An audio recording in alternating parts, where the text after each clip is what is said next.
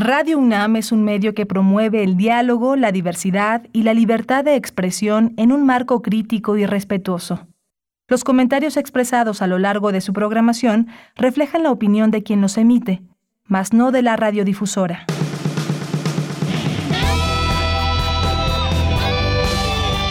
Prisma RU. Relatamos al mundo.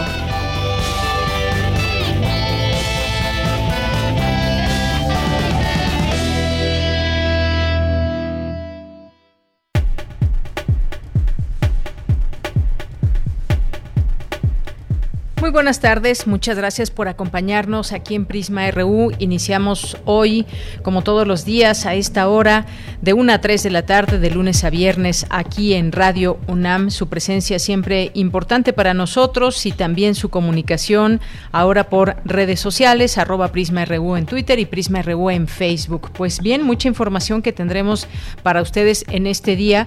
Uno de los temas que abordaremos en este miércoles es, hace unos días salió información sobre el uso de la bicicleta. Y en esta pandemia aquí en México creció en un 220%. Ojalá que este porcentaje siga creciendo y con ese crecimiento pues existan más posibilidades para ganar terreno como ciclistas y ganar también terreno para no contaminar tanto como cuando se va en automóvil. Claro que, y aquí ya lo hemos dicho en otras ocasiones, lo hemos platicado, que no todo el mundo puede hacer los viajes en, en, bicicleta, perdón, en bicicleta, en carretera también se puede ir en bicicleta con mucho cuidado, pero que muchas personas, dependiendo del lugar donde viven, les es difícil utilizar como medio de, eh, de transporte la bicicleta. Pero muchas personas optaron y pues vieron cómo tenían esta oportunidad y cómo le hicieron, pero tomaron la bicicleta y este ya es ahora su medio de transporte. Vimos en la pandemia que se ganó terreno en algunas eh, vías importantes, como el caso de Insurgentes, el caso de Xola y otras tantas más, que incluso pues está, están pintadas eh, las líneas que indican que solamente se puede ir en bicicleta en ese carril. Eso es ganar terreno y es hacer visible el uso de la bicicleta. ¿Qué decir, por ejemplo, de una avenida tan importante como lo es Reforma, que tanto en un sentido como en otro tiene la posibilidad de hacer estos viajes en bicicleta, ya sea con una bicicleta propia o con una bicicleta eh, rentada o este sistema de ecobici aquí en la Ciudad de México? Muy importante esto, queremos seguirlo haciendo visible y vamos a platicar hoy de este tema el uso de la bicicleta, cómo se incrementó en la pandemia. Vamos a platicar con Areli Carreón, que es activista y alcaldesa de la bicicleta en la Ciudad de México. Eso por una parte. Y hay otro caso, el tema de Facebook, el tema de Facebook, eh, los Facebook eh, Papers que ahora se da a conocer. ¿Cuál es realmente pues la labor como red social de Facebook? ¿Cuál es, digamos, la importancia que le da a sus usuarios? ¿Cuál es su responsabilidad social al ser una, una red tan importante en el mundo?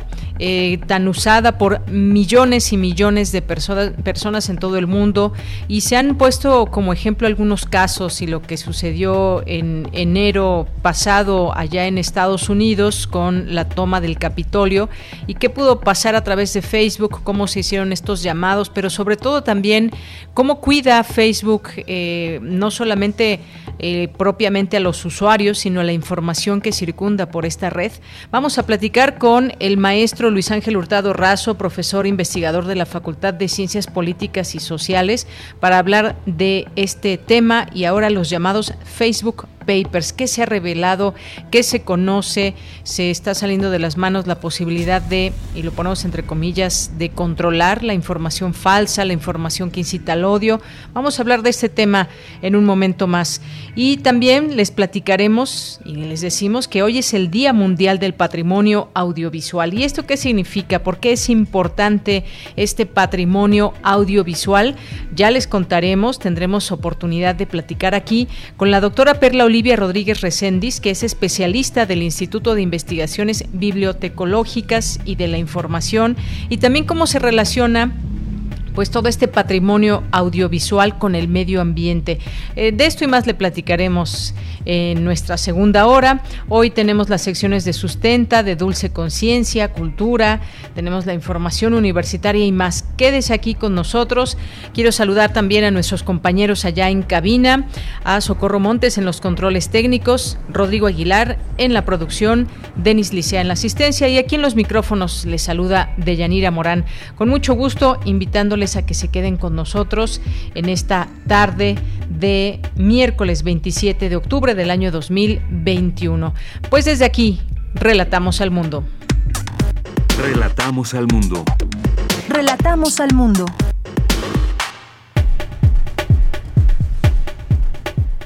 La información en resumen, encabeza el rector Enrique Graue la ceremonia de presentación del billete de la Lotería Nacional conmemorativo por los 100 años del escudo y lema de la UNAM.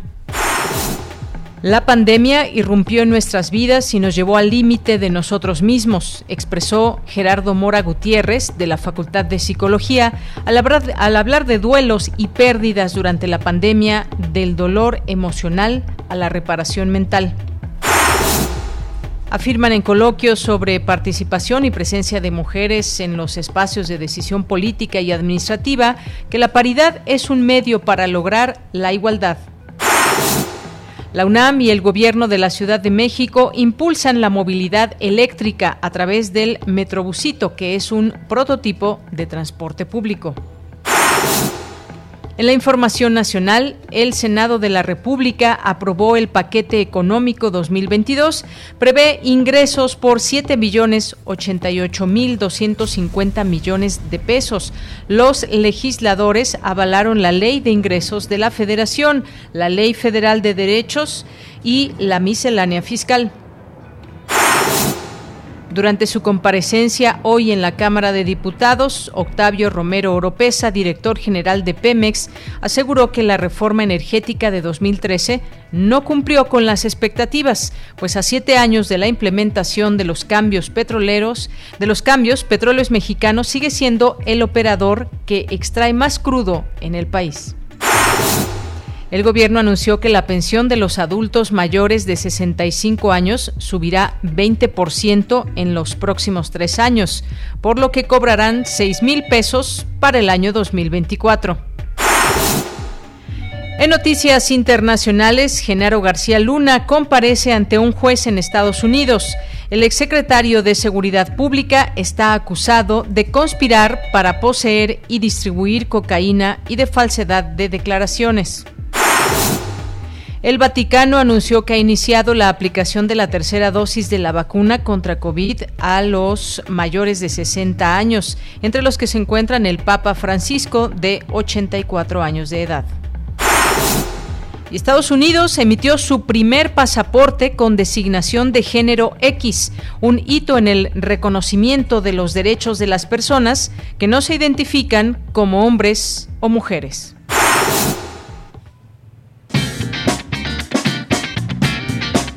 Hoy en la UNAM, ¿qué hacer y a dónde ir?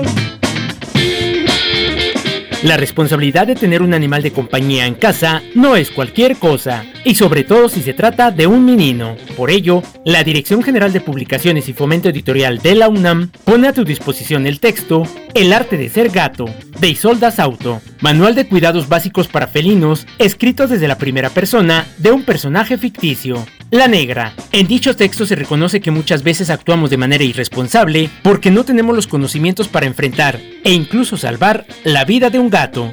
Esta obra es una respuesta a la falta de preparación y de cultura que hay para cuidar a nuestros animales de compañía. El libro, El arte de ser gato, lo podrás adquirir en el sitio oficial de la Dirección General de Publicaciones y Fomento Editorial de nuestra máxima casa de estudios o a través de las redes sociales de Libros UNAM. La cátedra Gloria Contreras te invita a la presentación del libro Cápsulas de tacto con un trago de agua, donde la poesía y la ilustración se encuentran en el camino de la piel, haciendo cuerpo y tacto con el trazo de la palabra, en busca de una caricia durante el distanciamiento social por la COVID-19. La presentación de esta obra se llevará a cabo hoy miércoles 27 de octubre en punto de las 17 horas a través de la cuenta oficial de Facebook de la cátedra Gloria Contreras. Como parte de las actividades de la Noche de Museos Virtual, el Colegio de San Ildefonso realizará un cine debate de la serie El Buen Vivir, que contará con la participación de su productora, Rosaura Villanueva. La cita es hoy, en punto de las 19 horas, a través de la cuenta oficial de Facebook del Colegio de San Ildefonso. Consulta las redes sociales de este y los demás museos universitarios para conocer las actividades de la Noche de Museos Virtual que podrás disfrutar sin salir de casa.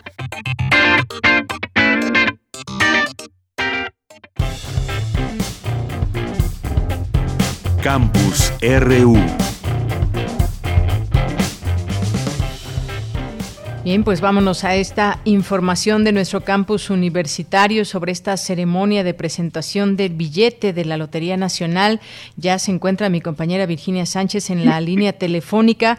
Esta ceremonia encabezada por el rector con este billete de lotería conmemorativo por los 100 años del escudo y lema de la UNAM. ¿Qué tal, Vicky? Muy buenas tardes. Adelante con la información. Hola, ¿qué tal, Deya? Muy buenas tardes a ti y al auditorio de Prisma RU. Así es, pues, en una ceremonia híbrida y con gente presente y también en línea, la Lotería Nacional, como bien lo mencionas, hizo la develación del billete conmemorativo de los 100 años del estudio y lema de, de la UNAM. En presencia del rector Enrique Graue, de integrantes de la Junta de Gobierno y de la Junta de Patronos, así como de directoras, directores y autoridades universitarias, el secretario general de la UNAM, Leonardo Lomelí Vanegas, tras recordar la aprobación del cambio de escudo y de lema en 1921 a propuesta del entonces rector José Vasconcelos, señaló que muchas cosas han cambiado en 100 años, como el concepto de raza, dijo que ha sido cuestionado. Sin embargo, destacó la vigencia del mensaje central del lema de que por la nación mexicana y por la patria grande latinoamericana hablará el espíritu entendido como las capacidades inagotables y el potencial creador de la mente humana dijo, estos siguen siendo vigentes. Asimismo, se refirió al crecimiento que la UNAM ha tenido en todo un siglo. Escuchémoslo. A lo largo de 100 años, la universidad ha logrado crecer en oferta académica y cultural y formar a millones de mexicanos. Sus investigaciones contribuyen lo mismo al conocimiento universal que al análisis y la solución de los problemas nacionales. Nuestra oferta cultural está abierta a toda la población sin distinción alguna. Somos el principal sello editorial de habla hispana. Hemos tenido crisis a lo largo de estos 100 años, ciertamente, pero desde 1945 hemos encontrado un marco institucional que nos permite procesar las reformas que la universidad requiere para seguir sirviendo al pueblo de México, atendiendo a la vez a los genuinos intereses y opiniones de los universitarios. Se trata de 100 años en los que la universidad ha acompañado el desarrollo del país, ejerciendo muchas veces su función de conciencia crítica de la nación mexicana, tan necesaria para la formación de ciudadanos responsables y para la consolidación de nuestras instituciones democráticas. Por su parte, Margarita González Arabia Calderón, directora general de la Lotería Nacional, celebró la unión de dos grandes instituciones del país y precisó que la Lotería Nacional es la segunda institución activa más antigua, después de Correos, creada hace 251 años en la etapa del virreinato con la misión de colaborar con el gobierno en obras de asistencia social y para obras de infraestructura. Finalmente, Patricia Dávila Aranda, secretaria de Desarrollo Institucional de la UNAM, señaló que la Universidad Nacional celebra los 100 años de su escudo y lema que simbolizan la libertad, la identidad, la autonomía, el orgullo, el sentido de pertenencia, el pluralismo y el arraigo de su comunidad. Asimismo, resaltó la evolución que, como el escudo, ha representado el proyecto educativo de la UNAM. Escuchemos. La Universidad Nacional representa un proyecto fundamental educativo del pasado, el presente y el futuro de México. Tiene un papel preponderante en la historia y desarrollo del país, resultado de su trascendente trabajo educativo, de investigación y de divulgación del conocimiento y la cultura. Sin embargo, la universidad es mucho, pero mucho más que esto pues es una institución educativa pública, laica y gratuita que tiene una permanente vinculación con la sociedad mexicana. Trabaja, promueve y brinda información en diferentes campos del conocimiento y presta servicios diversos en los ámbitos de la salud, la cultura, la ciencia, la tecnología, el arte, las humanidades, la política, el deporte y el ambiente, entre otros lo cual da cuenta de su fortaleza y de su trascendencia. Y bueno, pues este sorteo tendrá el, eh, eh, se va a llevar a cabo este viernes 29 de octubre y el premio mayor es de 17 millones de pesos. Así que pues mucha suerte a quienes obtuvieron uno de estos billetes con los que además pues estarían celebrando estos 100 años del escudo y del lema por mi raza hablar el espíritu. Lema, de, de, esta es la información. Muchas gracias Vicky, muy buenas tardes. Buenas tardes. Hasta luego, pues sí, este billete conmemorativo que siempre pues también es un buen recuerdo de nuestra UNAM y este escudo y lema de nuestra casa de estudios. Vamos ahora a la siguiente información con mi compañera Cindy Pérez Ramírez. Propone coordinadora de la Cátedra UNESCO de Derechos Humanos de la UNAM, Gloria Ramírez, ternas de mujeres para alcanzar la paridad de género en esta casa de estudios. Adelante Cindy, buenas tardes. Muy buenas tardes, Deyanira y auditorio de Prisma. Las mujeres siguen topándose con obstáculos cuando intentan ejercer puestos académicos clave con acceso al poder y a la toma de decisiones. Así que es tiempo de cambiar, aseveró la coordinadora de la Cátedra UNESCO de Derechos Humanos de la UNAM, Gloria Ramírez, en el sexto coloquio organizado por la Facultad de Ciencias Políticas y Sociales y en la paridad quién tiene el poder, participación y presencia de las mujeres en los espacios de decisión política y administrativa y es que, por ejemplo, en 2020 el 15% de los rectores de las universidades, miembros de la Asociación Europea de Universidades, en 48 países eran mujeres, frente a un 85% eran por hombres. En América Latina solo el 18% tiene rectoras. Vamos a escucharla. Ya la UNAM reconoció la paridad, pero yo creo que ya tenemos que hacer algo, porque el buen juez por su casa empieza y nosotros vemos que en el personal administrativo pues hay casi paridad, pero cuando llegamos al análisis del poder, 30% a nivel directivo de la UNAM, ¿no? Las mujeres estamos subrepresentadas también en el personal docente en los niveles superiores. Estamos subrepresentadas todavía en el SNI, que ha dado pasos importantes, pero no tenemos paridad en el SNI tampoco. Ante la pandemia, pues se ha visto cómo los hombres realizan mayor producción de investigación que las mujeres, porque también tenemos esas dobles, dobles cargas y no tenemos muchas veces las condiciones. Tenemos que proponer que las ternas de dirección sean de solo mujeres en la UNAM. Así como llegaron las gobernadoras, tenemos que llegar las mujeres, ¿no? Según lo explicó la investigadora, uno de los mayores retos que enfrentan las mujeres al participar en espacios públicos y lograr la paridad de género en poderes como el Ejecutivo, Legislativo y Judicial es la violencia política. Antes del 6 de junio de 2021, de las 351 personas electas para gubernaturas, solo 2% han sido mujeres, siete de ellas electas y dos interinas. Hemos tenido que recurrir a las sentencias para que se respete la paridad. Poner una sentencia a una mujer no es sencillo porque en primer lugar muchas veces la pone contra su mismo partido y entonces se ve criminalizada. ¿Qué papel tiene la mujer en el Poder Judicial? Donde vemos que hay un gran rezago, enorme rezago y enorme resistencia en el Poder Judicial a la paridad. En algunos se logra, en cinco estados una participación de las mujeres en el gabinete muy importante, esto vale la pena mencionarlo, pero en otros estados de la República ven ustedes menos de 20% y ahorita ya es una obligación de los estados respetar la paridad. Vale la pena mencionar Puebla, Ciudad de México, Quintana Roo, Chiapas y Yucatán, donde logran la paridad. Son los únicos cinco estados. Deyanira, este es el reporte del coloquio y las propuestas que se están haciendo en materia de paridad de género, no solo en la universidad, sino en los tres poderes. Muy bien, pues Cindy, muchas gracias y buenas tardes. Muy buenas tardes. Bien, pues ahí estos importantísimos esfuerzos para alcanzar la paridad de género. Bien, nos vamos ahora con Cristina Godínez, estudian el tema de los duelos y las pérdidas durante la pandemia. Adelante, Cristina.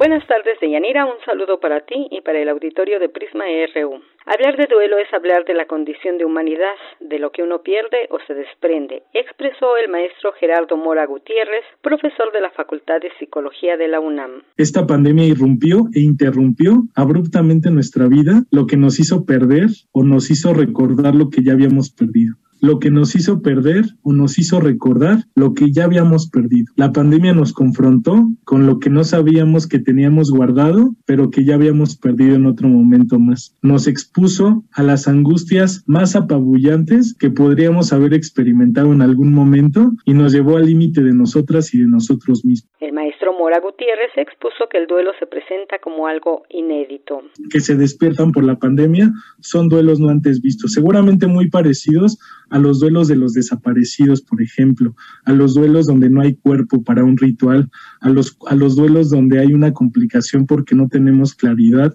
respecto a lo que pasó. Ahí también tenemos que prestar atención y ahí tenemos que sensibilizarnos frente a esto. Hemos tenido que sortear y resolver física, mental, social y económicamente gran parte del impacto psíquico que ha generado la pandemia, incluidas las pérdidas. ¿Qué quiero decir con esto? Que la pandemia no solamente trajo un impacto a la salud física y a la salud mental, también trajo un impacto a nivel social, a nivel económico y a nivel de la interacción. El especialista en psicología clínica señaló que después del duelo, el proceso de reparación mental implica contar la historia, repasarla, palparla y conectarla con las partes más íntimas de la psique. De Yanira, este es mi reporte. Buenas tardes. Muchas gracias, Cristina. Muy buenas tardes. Prisma RU. Relatamos al mundo. Porque tu opinión es importante, síguenos en nuestras redes sociales, en Facebook como Prisma RU y en Twitter como arroba PrismaRU. Una de la tarde con 23 minutos. Hablemos de esta red social o socio digital de Facebook. ¿Qué es lo que implica este nuevo escándalo, ahora llamado los Facebook Papers? Y hay varios datos para ir entendiendo este escándalo, este tema relacionado con Facebook, que atraviesa una crisis eh, luego de la revelación de documentos que fueron entregados por el asesor legal de Frances Haugen, que es una ex empleada de Facebook y que ofrecen una visión de esta cultura interna de Facebook, su enfoque sobre la desinformación o las fake news, la moderación del discurso de odio, la investigación interna sobre su algoritmo de newsfeed, la comunicación interna relacionada con el 6 de enero y más lo que pasó en el Capitolio y qué, qué tiene que ver Facebook o cómo se está manejando, qué es lo que debemos saber también como usuarios de Facebook, si es que ustedes tienen una cuenta a través de esta red social. Bueno, pues ya nos acompaña hoy, como en otras ocasiones, y siempre nos da mucho gusto recibirlo en este espacio, al maestro Luis Ángel Hurtado Razo, que es profesor, investigador de la Facultad de Ciencias Políticas y Sociales de la UNAM, director general de la Consultoría en Comunicación Política Aplicada. ¿Qué tal, maestro? ¿Cómo estás? Muy buenas tardes. ¿Qué tal? Muy buenas tardes, apreciada de Yanira. Un gusto, como siempre, estar aquí con ustedes en Prisma RU. Gracias, maestro. Pues ahora con este tema de Facebook, tú que eres un experto en todo este tema de cómo usamos los mexicanos las distintas redes sociodigitales, pero pues ahora centrándonos en este papel específico que se que da cuenta de cómo sería o cómo eh, podemos conocer un poco de esta política interna de Facebook. Cuéntanos tu punto de vista luego de conocerse estos ahora llamados eh, Facebook Papers? Bueno, primeramente eh, debo de enfatizar que este año es el año de mayor crisis en materia de imagen pública de, Facebook.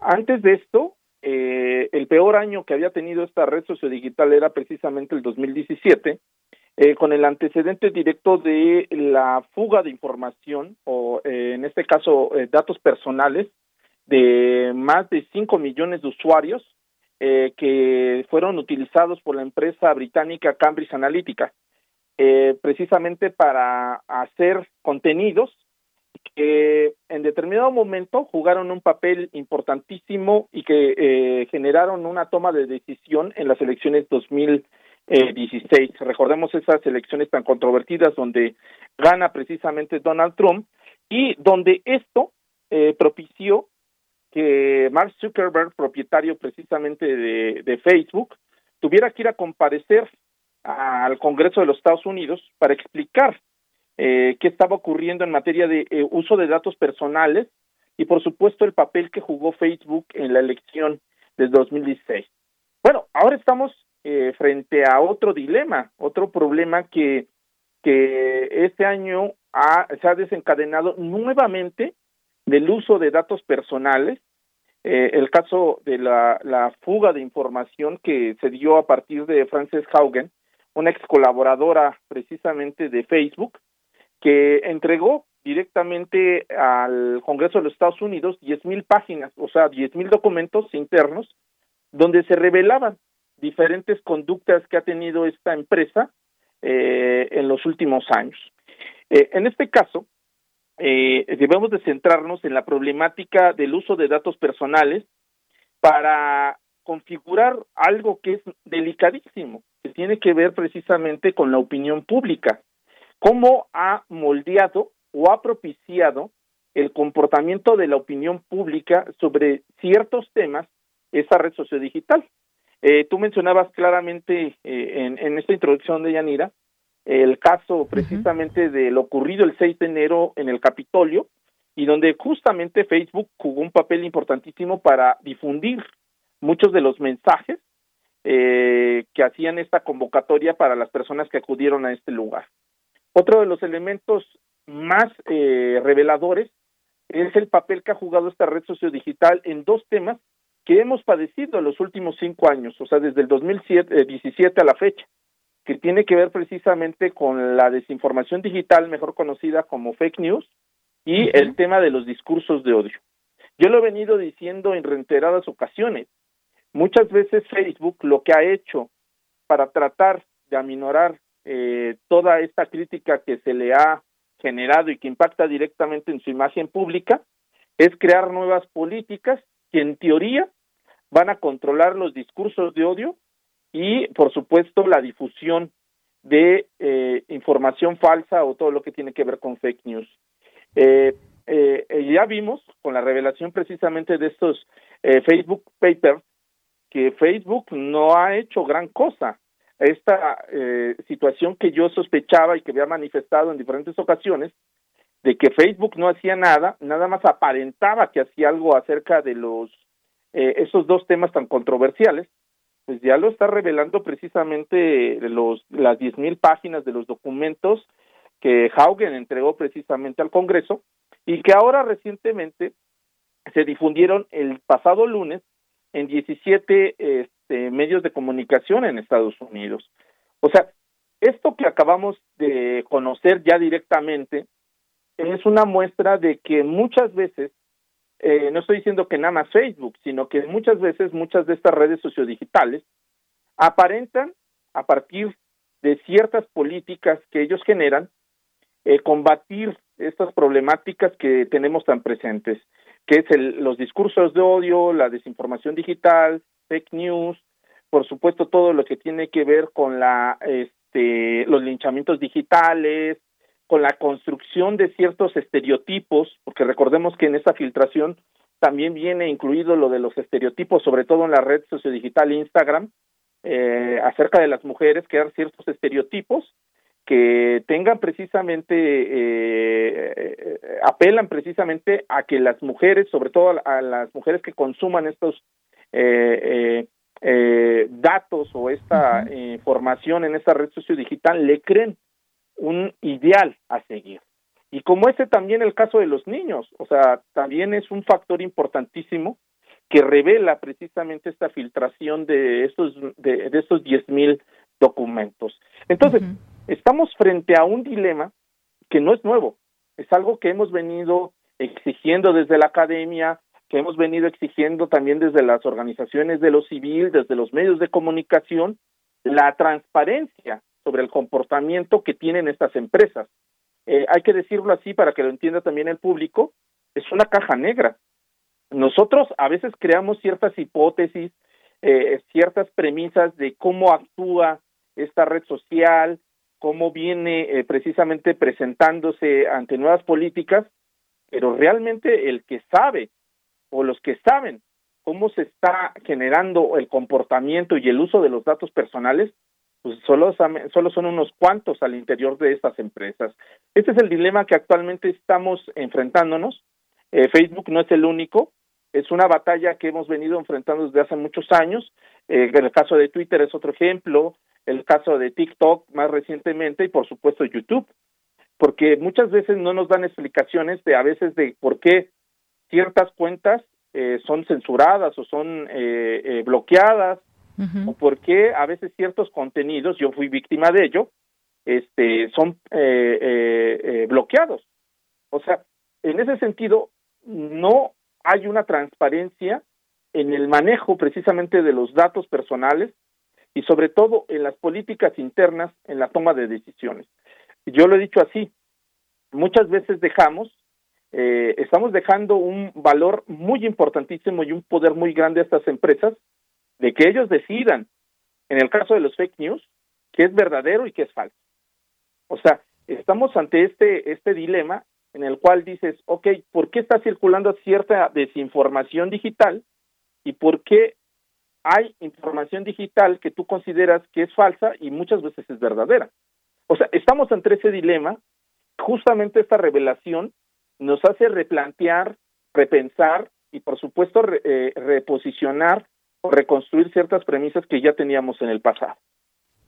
Así es, maestro. Pues cuántas cosas se pueden decir de todo esto, porque efectivamente, pues eh, es un enorme dilema de pronto el uso de estas redes, si las usamos, si no las usamos, o cómo es la mejor manera en que podemos usarlas. También tienen posibilidades de privacidad, por ejemplo, pero son muchos papeles los que se han y se van a seguir conociendo en los próximos días de estos papeles de Facebook.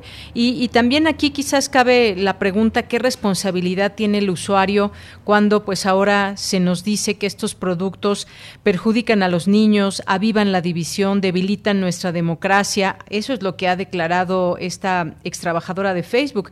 Dice que los dirigentes de la empresa saben cómo hacer que Facebook e Instagram sean más seguros, pero no hacen los cambios necesarios porque han antepuesto sus astronómicos beneficios eh, que tienen, sus ganancias y demás.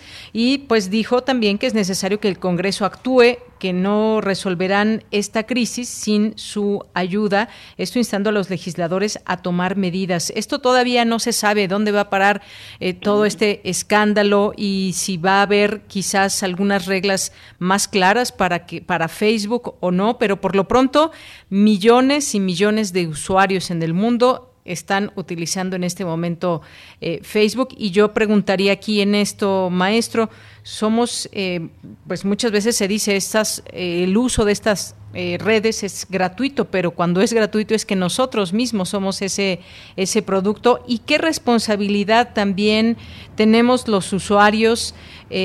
pues con qué criterio acercarnos a estas redes o con qué criterios deberían actuar precisamente estas enormes empresas que valen millones y millones de dólares, pero que no dan estas posibilidades a sus usuarios de tener un buen uso de las redes sociales. ¿Hasta dónde la responsabilidad de la empresa y de nosotros mismos?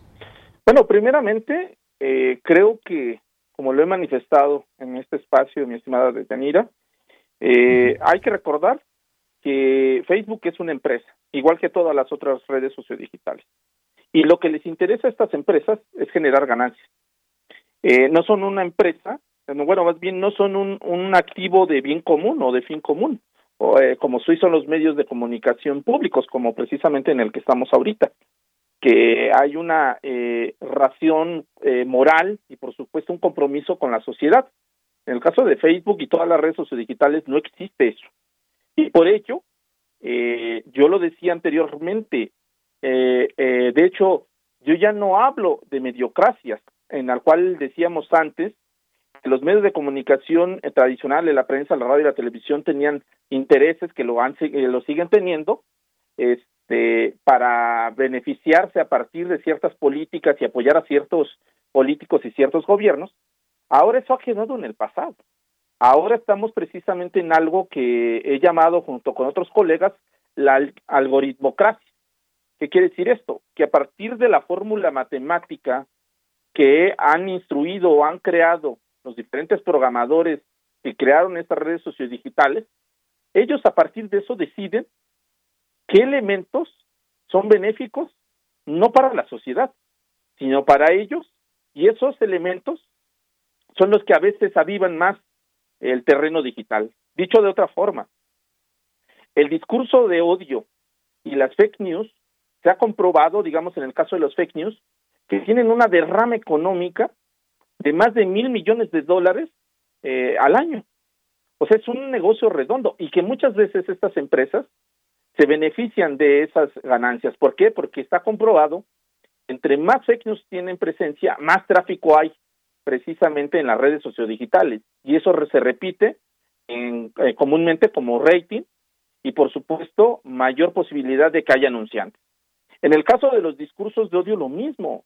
Hay una investigación que hizo la Universidad de Harvard que, eh, que estas empresas permitían precisamente el discurso de odio de Donald Trump, porque justamente cuando Donald Trump publicaba algo, había un repunte en el tema precisamente de tráfico en las distintas redes sociodigitales, o sea, había más personas que pasaban más tiempo en las redes sociodigitales. Entonces, son cómplices, por supuesto, de todo lo que está ocurriendo actualmente. Y también, debo decirlo así, hay que tener mucho cuidado porque por eso ya estamos en una algoritmocracia.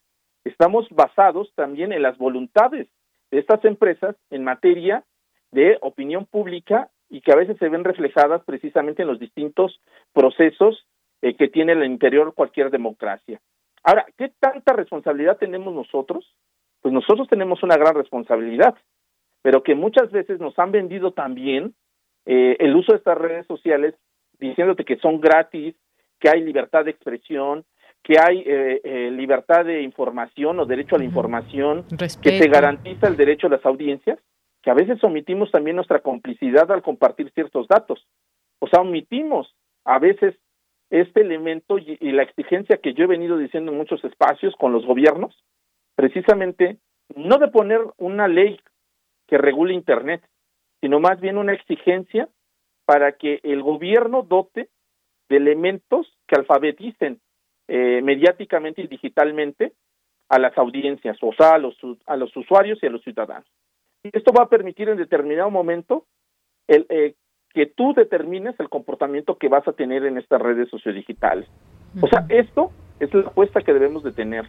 Eh, creo que en este caso eh, es más culpable la empresa, porque la empresa te ofrece un servicio, te está garantizando precisamente eh, privacidad, te está ofreciendo en teoría también libertad de expresión, derecho a la información, y eso estamos viendo que no es así porque la, el derecho a la información está mediado a partir de un algoritmo y ese algoritmo es lo que la empresa quiere que tú veas.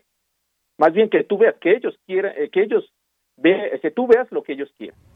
O sea, estamos ante ese dilema tan fuerte. De hecho, se ha comprobado, hay estudios eh, eh, que se han realizado, que muchos de los movimientos de ciberactivismo que se han realizado en distintas partes del mundo, muchas veces las redes sociodigitales han sido cómplices, ya sea de esos movimientos, de algunos de esos movimientos, o de algunos de estos eh, eh, hechos precisamente de violencia, derivados precisamente de este comportamiento que se tiene en la esfera pública digital.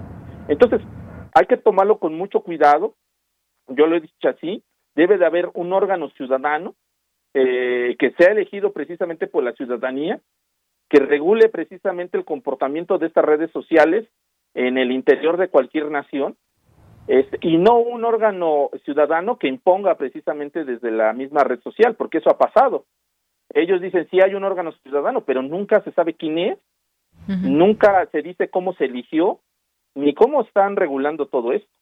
O sea, e, esa es la cuestión. Eh, las empresas hacen lo que quieren y por eso tenemos hoy en día los resultados que estamos viviendo.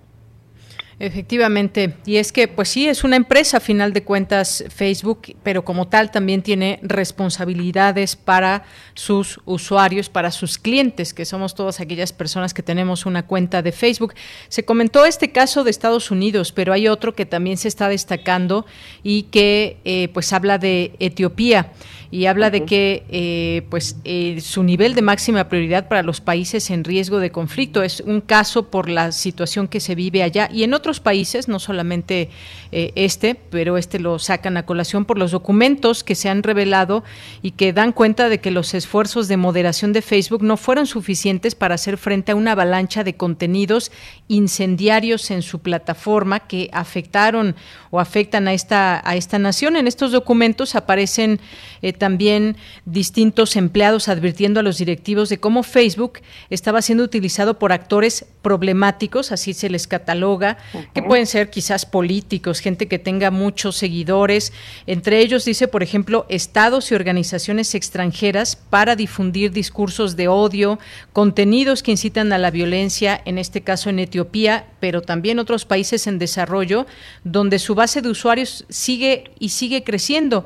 Y según estos documentos, eh, Facebook también ha sabido, al menos desde 2018, de la existencia de traficantes de personas que utilizaban su, su plataforma de esta manera, según los documentos, y pues prácticamente no se hizo mucho o eran acciones tardías. Está ante un escándalo muy fuerte, sobre todo pues no solamente de imagen, sino también de sus propios usuarios y lo que pueda pasar con esta empresa que al conocer esto, ¿qué es lo que puede pasar con esto? Termino, maestro, ¿qué es lo que puede pasar para esta empresa que ya está ahora, digamos, en el banquillo de los acusados?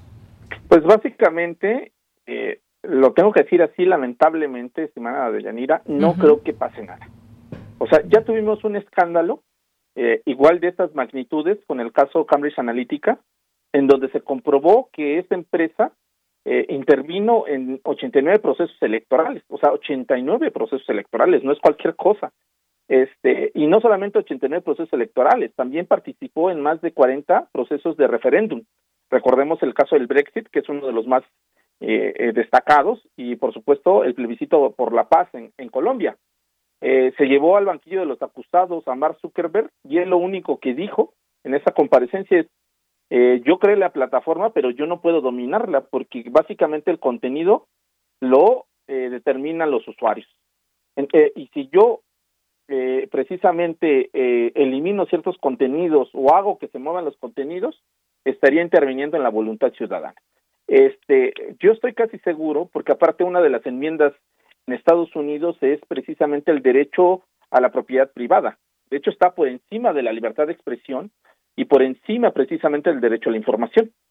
El derecho a la propiedad privada es tan importante en los Estados Unidos, de hecho es parte de, toda esta eh, cuestión de eh, el capitalismo, que es muy difícil que un gobierno intervenga al interior precisamente de las políticas de una eh, de una empresa.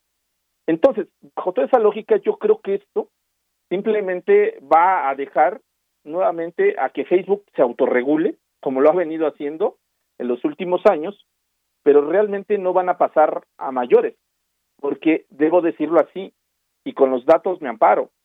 Eh, Facebook hoy en día eh, debemos de considerarlo como el quinto poder a nivel mundial. El Producto Interno Bruto que genera Facebook supera precisamente el de nuestro país.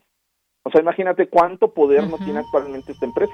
Claro. O sea, e, e, e, es enorme y justamente los gobiernos, sobre todo en Estados Unidos, se han percatado que las llamadas, el llamado corredor de Silicon Valley puede ser la quinta potencia en Producto Interno Bruto del mundo. O sea, este es un poder el cual precisamente es muy difícil de regularlo y si lo regulan, básicamente va a ocurrir eh, eh, lo que ya se preveía. Va a ser un embate en contra del gobierno porque ahora tienen un poder impresionante. Lo digo así, la algoritmocracia llegó para quedarse. Tienen muchísimo poder y hay un dato que quiero poner a colación. Si en llegado un momento empiezan a actuar en contra de las principales redes sociodigitales, no dudo que Mark Zuckerberg actúe creando una nueva red sociodigital. Ya vimos el caso de Donald Trump, que recientemente acaba de anunciar la creación de su propia red sociodigital. O sea, si me bloqueas, Internet es tan maravilloso que yo tengo la posibilidad de crear una nueva red. Y sobre todo con el dinero que actualmente tiene Mark Zuckerberg, no le va a costar nada crear una nueva red social. Bien, pues veremos qué sucede con todo esto.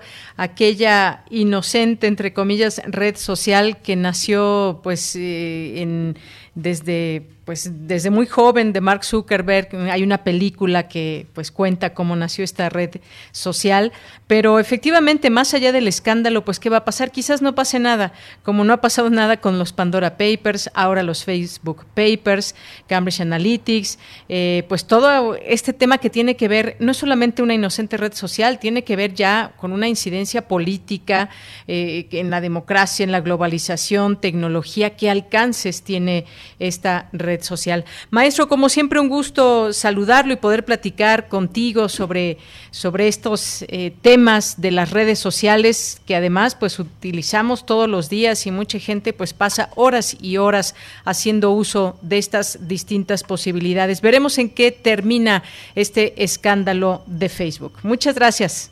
Al contrario, estimada Deyanira, un gusto estar como siempre con ustedes aquí en Prisma RU. Un fuerte Hasta luego. Buenas tardes. Un abrazo, gracias, gracias, maestro Luis Ángel Hurtado Razo, profesor investigador de la Facultad de Ciencias Políticas y Sociales de la UNAM y es director de la Consultoría en Comunicación Política Aplicada. Continuamos. Relatamos al mundo. Relatamos al mundo. Una de la tarde con 47 minutos y bueno, pues vamos ahora a este siguiente tema que pues les habíamos comentado al inicio al inicio del programa y que tiene que ver con el uso exponencial de la bicicleta que se ha dado en esta pandemia. Eso, dentro de todo lo malo que ha habido con la pandemia, es una buena noticia, no solamente porque el estar en una bicicleta y poderse transportar nos aleja de esa cercanía muchas veces eh, del transporte público y también pues tiene muchas otras ventajas. Pero aquí el chiste es quizás también ir ganando espacios y que tengamos oportunidad de tener mejores ciclovías a lo largo y ancho de la ciudad y no solamente aquí, sino en todo el país, porque este crecimiento se dio a nivel nacional.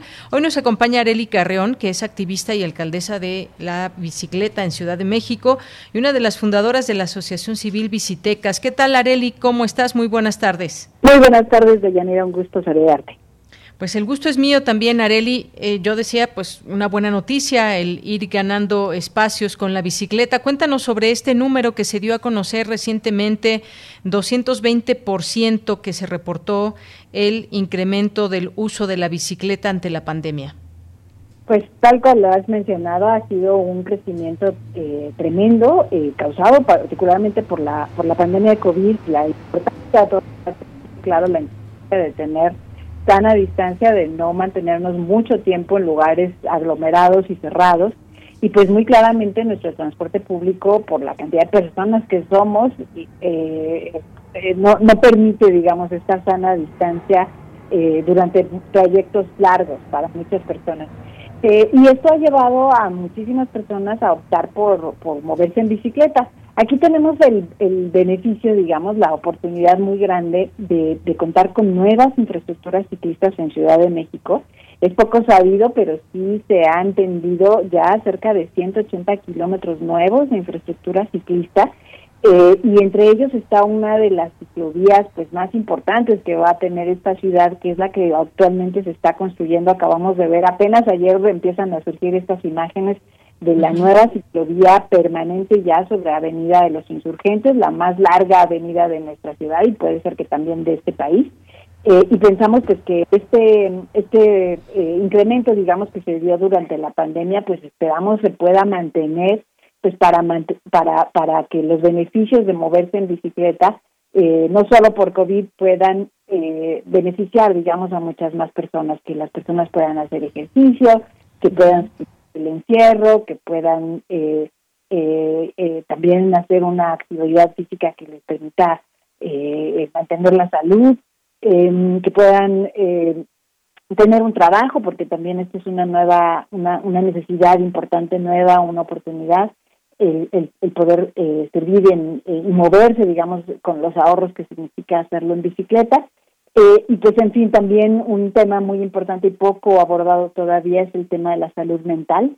Eh, muchísimas personas a causa del encierro y la, la, la, la, angustia, digamos, la tensión que nos ha traído esta, esta pandemia a todos, a todas, pues eh, están padeciendo eh, pues una, niveles muy altos de ansiedad, de estrés, y la bicicleta se ha comprobado que ayuda a, eh, a, a, producir endorfinas, a, a, crear, le dicen, la máquina de la felicidad, a, hacerte sentir bien. Eh, y pues por todos estos beneficios combinados, aunado por supuesto al tema de la reducción de gases de efecto invernadero, que es una de las grandes pandemias de los conflictos globales eh, muy importantes, pues también ahí la bicicleta juega un gran papel, pues porque no produce ningún tipo de gas y tampoco produce ruido. Entonces nos podemos mover pues, haciendo ejercicios sin contaminar, sin producir ruido eh, y pues con una serie de beneficios individuales y colectivos que pues que son que son pues muy importantes para todos para todas. Y bueno pues esperamos que estas decisiones que ha ido tomando el gobierno de la ciudad de ir ampliando esta infraestructura ciclista pues continúe eh, y se y se consolide digamos y se complemente con medidas también para pacificar el tránsito para para que se cumpla efectivamente el reglamento de tránsito de la ciudad que no haya exceso de velocidad que las personas no conduzcan mirando su celular o en estados de ebriedad de manera tal que cada vez más personas tengan la confianza de salir y andar en bicicleta o en patines o en patineta en estas infraestructuras este, eh, de movilidad activa de manera tal pues que podamos llegar a donde vamos con seguridad tanto de COVID como con seguridad de Efectivamente, ese, ese es el punto justamente. Y este dato que se dio a conocer por la Asociación Mexicana de Transporte y Movilidad hace un estimado de que en el país 2.196.000 personas utilizan la bicicleta como medio de traslado y más de 488.000 la utilizan para acudir a la escuela. Y pues eh, esto que nos comentabas también de esta ciclovía o ciclopista que está ahí en Insurgentes y que esta es una gran posibilidad porque pues de norte a sur nos lleva nos lleva en esta avenida que es muy larga y que nos permite pues ya eh, pues tomar esta vía digamos y después pues desviarnos hacia el camino que, que deseamos. En esos caminos donde todavía no hay en todos los lugares una ciclovía y que nos falta todavía mucho pero creo que se ha ganado espacio. Yo también te preguntaría Areli sobre pues yo recuerdo en varios momentos cuando inició la pandemia que se puso esta ciclopista ahí en Insurgentes, otra más también que se adecuó en, en por ejemplo, y algunas otras vías también, y que pues algunos, eh, digamos, conductores de vehículos motorizados decían que les quita ese espacio y que desafortunadamente se iba a hacer más tráfico. Eh, vimos que pues también el, el, uso del automóvil fue menor porque mucha gente no estaba saliendo, no se transportaba como habitualmente, pero una vez que regresemos ya completamente a la normalidad, que de pronto ya parece que estamos eh, pues con todos esos viajes, pero aún falta porque todavía las escuelas no regresan en su máximo, pero eh, pues con respecto al tráfico que implica también en los automóviles, ¿qué decirles a quienes nos están escuchando y quizás pues no estén de acuerdo con que se, se les quite un pedazo de carril o un carril completo? Pues yo les diría que la calle es para la utilización de todas las personas, no solamente para las que tienen el privilegio, la posibilidad de, de, de poseer un vehículo privado y utilizarlo, eh, y es muy importante pues que nuestras calles eh, se repartan, digamos, se distribuya el espacio eh, de manera adecuada y justa para todos los usuarios de la calle, las personas que caminamos, las personas que andamos en bici, las que utilizamos el transporte público y por supuesto los que tenemos necesidades de utilizar las vías pues para vehículos más grandes, más pesados. Eh, y aquí pues eh, la ley es muy clara al respecto, eh, las calles deben servirnos a todos porque todas las personas tenemos los mismos derechos.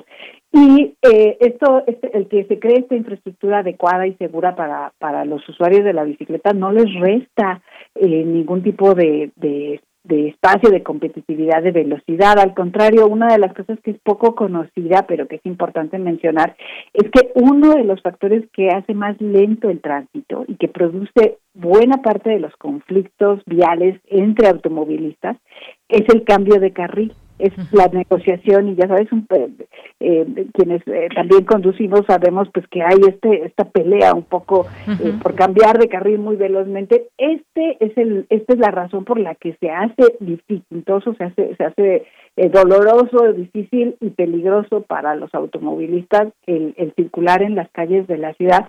Es muchísimo más tranquilo, menos estresante, menos riesgoso el que los carriles, eh, que las personas no estén cambiando constantemente de carril eh, a altas velocidades. Entonces, el hecho de que exista la ciclovía no les resta espacio ni seguridad, al contrario, ordena de una manera más adecuada y más justa el espacio eh, para que los ciclistas, pues tampoco, también existe esta queja muy constante de los automovilistas de que el ciclista se me metió y salió de la nada y comen chicles, este, comen ligas, eh, hay un poco esta, este, esta molestia, pues no, el, establecer un espacio adecuado eh, para el ciclista pues evita, digamos, esos conflictos eh, esos esos sobresaltos eh, eh, entre los ciclistas, por supuesto al ciclista, las personas que andamos en bicicleta, eh, pues nos da una sensación de mayor seguridad, nos permite pensar que podamos llevar a los niños a la escuela, que podamos hacer nuestros traslados cotidianos sin, sin temor. Y eso, cada persona que se sube a la bicicleta es un coche menos en la vía. Eso significa que ese orden esa, esa, pacificación del tránsito, esa posibilidad de más personas que puedan andar en bicicleta, va a ayudar a todos y a todas a que las calles sean más ágiles, más seguras y pues más justas para todas las personas. Entonces no se le está quitando nada a nadie, al contrario, es importante que empecemos a ver como, como, como necesario eh, y además eh, eh, necesario este reordenamiento, este, esta, este completar la infraestructura para todos los usos y tomar en cuenta pues que hace apenas este diciembre pasado se ha reconocido el derecho a la movilidad con seguridad vial como un derecho constitucional en nuestra Carta Magna. Esto significa que no es solo el gusto, la decisión, el capricho de unos cuantos, es algo que está establecido en nuestra en nuestra Carta Magna como un derecho,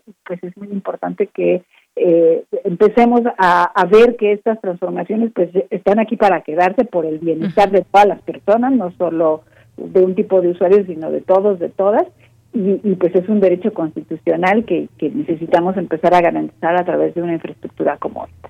Claro, por supuesto.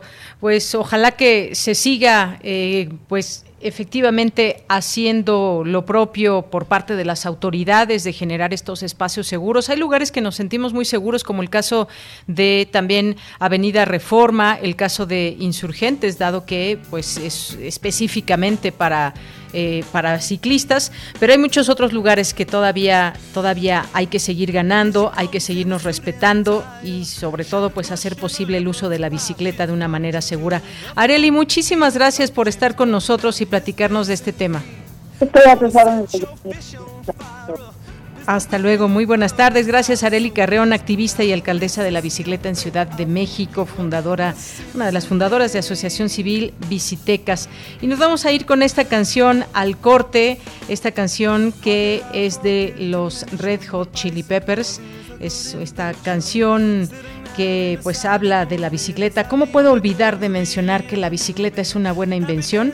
Escuchémosla un poquito antes de irnos al corte.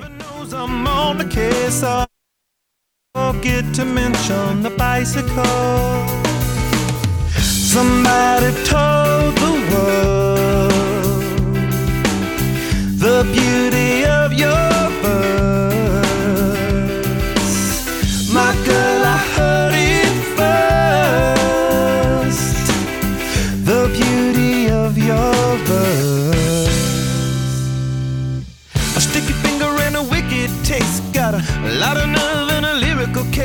Sure to write it in your book. I promise not to look. I wanna smell your sunny face. A funny place, but it's never a waste. I'd hop this fence to make amends. I hope this movie never ends.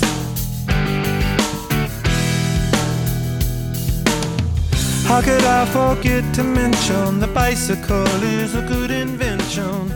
Make it up, making you my business.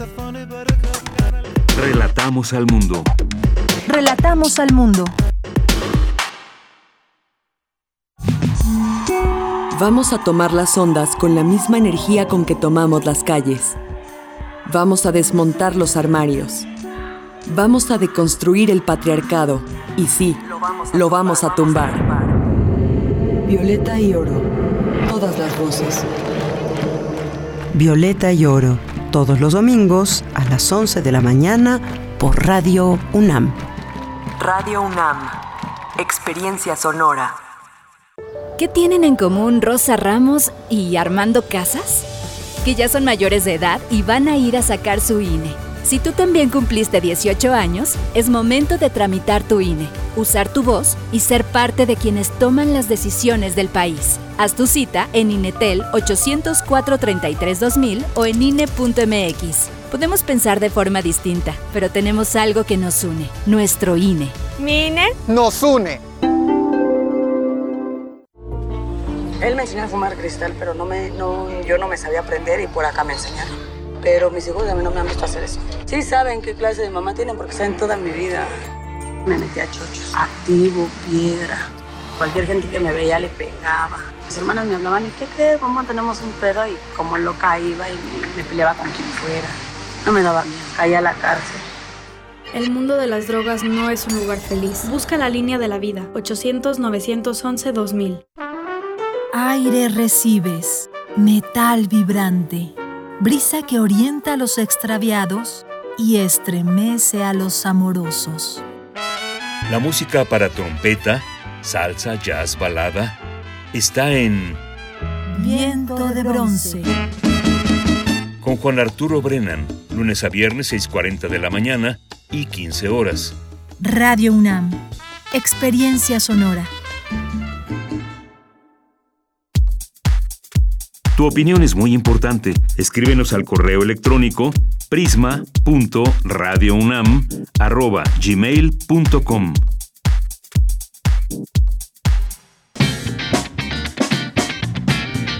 Mañana en la UNAM, ¿qué hacer y a dónde ir? El Colegio de San Ildefonso abre la convocatoria del taller en línea Dibujo y representaciones de la ciudad, que será impartido por el ilustrador Emanuel Peña todos los jueves de noviembre de 17 a 19 horas. El cupo es limitado. Para mayores informes e inscripciones, consulta las redes sociales del Colegio de San Ildefonso. No te puedes perder la segunda parte de la entrevista a Tamia Morán, cantautora y pedagoga quichua, quien nos platicará acerca de su proyecto Muscupay Muyu, el cual reúne a niños de diferentes comunidades rurales para preservar el idioma quichua y reforzar la importancia del arte en la conservación de la cultura de los diferentes pueblos indígenas. Esta entrevista la podrás disfrutar en la serie Calme Cali, que se transmite todos los jueves a las 10 horas por nuestras frecuencias 96.1 de FM, 860 de AM y en línea a través del sitio www.radio.unam.mx. Como parte de las actividades del programa Laboratorio de Escrituras Disidentes, se llevará a cabo la mesa de diálogo Construcción de Personajes Disidentes, que contará con la participación de Silvia Seleni y Gabriela Cabezón Cámara, quienes hablarán acerca de la construcción de los personajes en sus obras. Conéctate mañana 28 de octubre en punto de las 12 del día a través de la cuenta oficial de Facebook y el canal de YouTube del Museo Universitario del Chopo. Y recuerda, continúa disfrutando de la programación de los museos universitarios desde casa. Para Prisma RU, Daniel Olivares Aranda.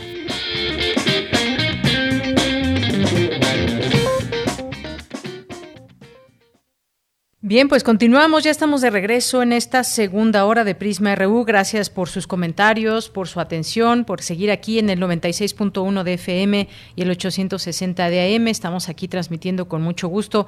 Hablábamos de la bicicleta, que por cierto el 3 de junio se celebra el Día Mundial de la Bicicleta y hay mucho que hablar y decir de lo que sucede en el mundo con este medio de transporte que para muchos se ha vuelto algo cotidiano y permanente y pues algunos otros la miran todavía con cierta curiosidad, algunas otras personas pues no le entran a este tema de la bicicleta, pero también la podemos utilizar de manera lúdica, siempre pues eh, es bueno hacer ejercicio y entre estas cosas del ejercicio pues la bicicleta luego se atraviesa y es también una forma de pues de jugar.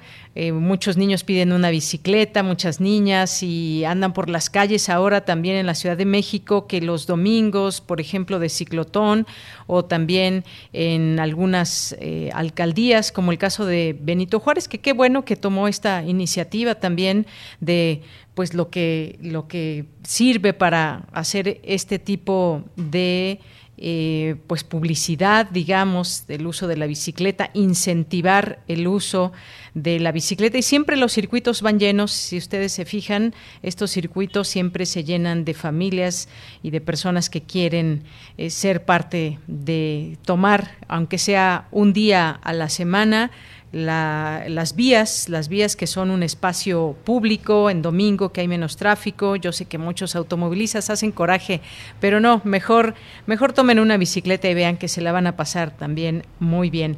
Bueno, pues vamos ahora a mandar saludos a todos ustedes que están aquí en nuestras redes sociales, en arroba Prisma RU en Twitter y Prisma RU en Facebook. David García nos escribe y nos dice, montado en mi bici mientras escucho Prisma RU, respetar el uso del espacio público. Gracias David García y gracias por la fotografía de tu bicicleta color rojo. Muchas gracias. Muchas gracias y por compartirla. Y si ustedes quieren, pues compártanos también quienes sean ciclistas, eh, algún video, alguna fotografía de su camino en bicicleta. Muchas gracias. Eh, Jesús Toledo también, muchos saludos. Mandamos. Jorge Morán Guzmán nos dice, es muy bueno que se use más la bicicleta, sí, pero una petición, que los ciclistas respeten a los demás. Dos veces casi he sido arrollado por irresponsables en bicicleta. He visto a muchos conducir en forma incorrecta y grosera porque no se les sanciona como debe ser esto también, por supuesto, algo que leía también de toda esta información que dábamos a conocer es que, pues, qué bueno que se aumentó el uso de la bicicleta, pero desafortunadamente también se incrementaron los accidentes.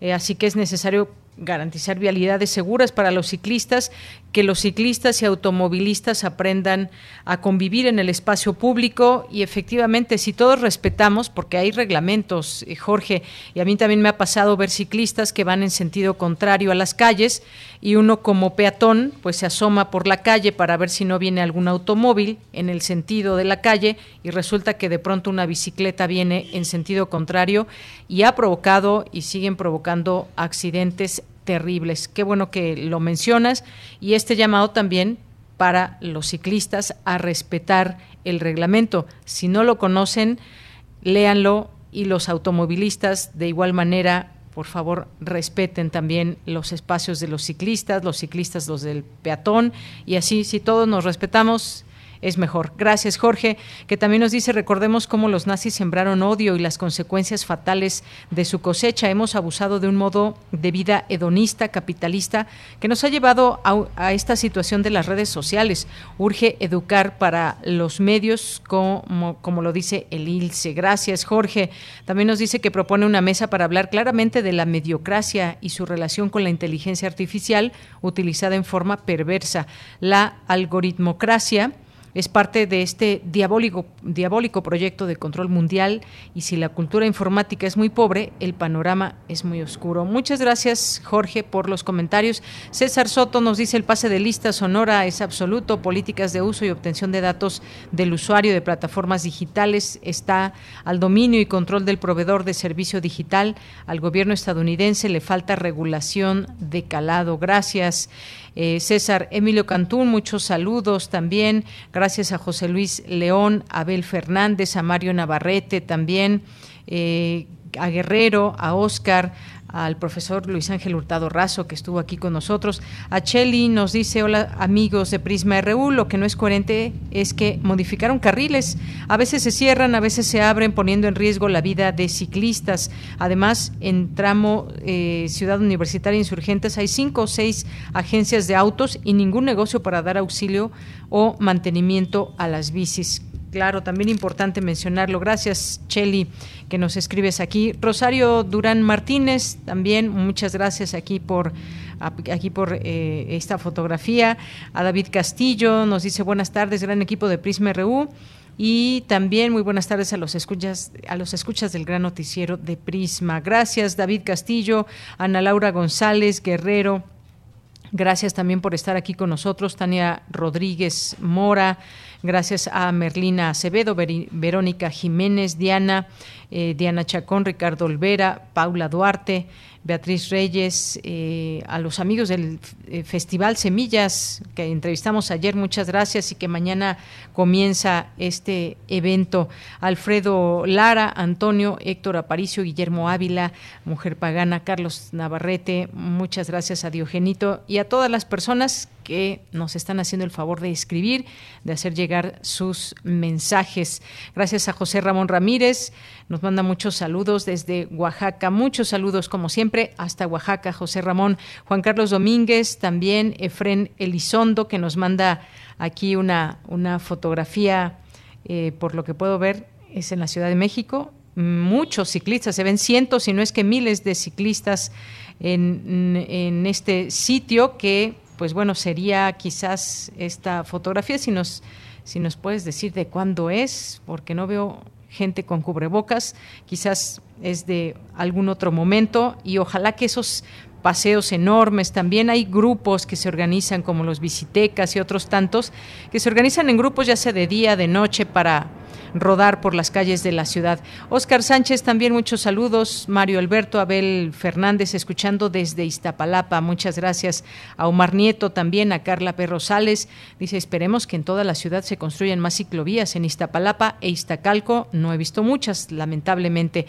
Pues sí, también para hacer esta conectividad con la ciudad debe haber ciclopistas en toda la ciudad que se intercomuniquen. Muchas gracias, Carla, y de nuevo gracias a David García que nos, que nos sigue escuchando en su bicicleta. Bueno, pues nos vamos ahora a la información con mi compañera Cristina Godínez. La UNAM y el Gobierno de la Ciudad de México impulsan la movilidad eléctrica. Adelante, Cristina. Buenas tardes, Deyanira. Un saludo para ti y para el auditorio de Prisma RU. El Instituto de Ingeniería de la UNAM realiza pruebas de evaluación energética con el denominado Metrobusito para valorar algunas líneas nuevas y las existentes de electromovilidad del sistema Metrobús de la Ciudad de México. El investigador Germán Carmona Paredes explicó que este trabajo se efectúa a través del Laboratorio de Evaluación de Tecnologías Vehiculares y se trata de un proyecto en colaboración con la Secretaría de Educación, Ciencia, Tecnología e Innovación del Gobierno capitalino. El universitario dijo que el Metrobusito es un vehículo de transporte de pasajeros 100% eléctrico, que superó las primeras pruebas de experimentación a fin de constituirse en instrumento de evaluación para la electromovilidad y como una opción de transporte para la Ciudad de México. Detalló que la unidad utiliza baterías que le proporcionan hasta 200 kilómetros de autonomía. Es un autobús de cinco y medio metros con capacidad para 22 pasajeros, 12 de ellos parados y 10 sentados, con un vestíbulo muy amplio. Además cuenta con un piso para poder recibir y subir pasajeros con silla de ruedas a través de una rampa que se despliega. Carmona Paredes expuso que el Metrobusito será útil para evaluar trayectos de pruebas, obtención de orografías, pendientes, velocidades, aceleraciones y con eso calcular la energía que se requiere para las grandes unidades de Metrobús y tender rutas muy puntuales, es decir, hacer vehículos a la medida desde el punto de vista de la movilidad eléctrica. Por último, señalar que este camioncito es de origen turco, marca Karsan y fue adquirido por la empresa Bemo. De Yanira, este es mi reporte. Buenas tardes. Gracias, Cristina. Muy buenas tardes. Nos vamos ahora a la sección de sustenta con el proyecto Redes del Suelo, egresados de la Benemérita Universidad Autónoma de Puebla. Ganan el premio, el primer lugar del Climatón 2021. Daniel Olivares nos cuenta los detalles de este proyecto aquí en Sustenta. Adelante.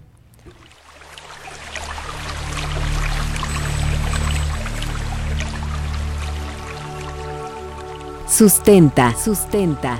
Innovación universitaria en pro del medio ambiente.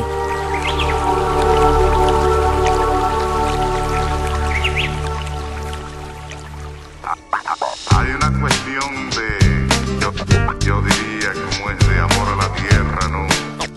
Buenas tardes al auditorio de Prisma RU. Bienvenidos a una entrega más de Sustenta.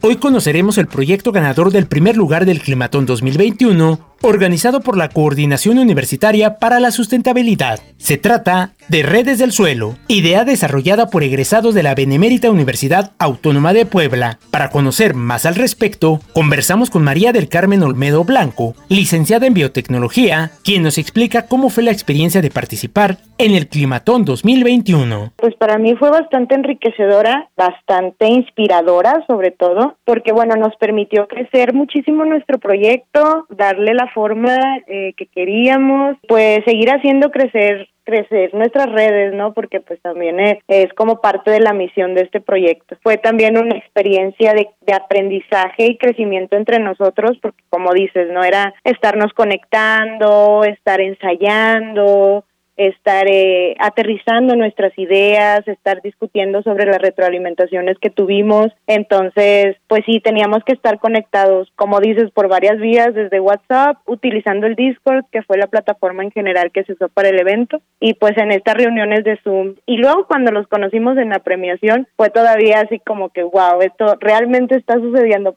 porque luego lo ves como a distancia y es un poco increíble, pero ya viéndolo de cerca es como, wow, está, está genial poder coincidir con todos estos proyectos.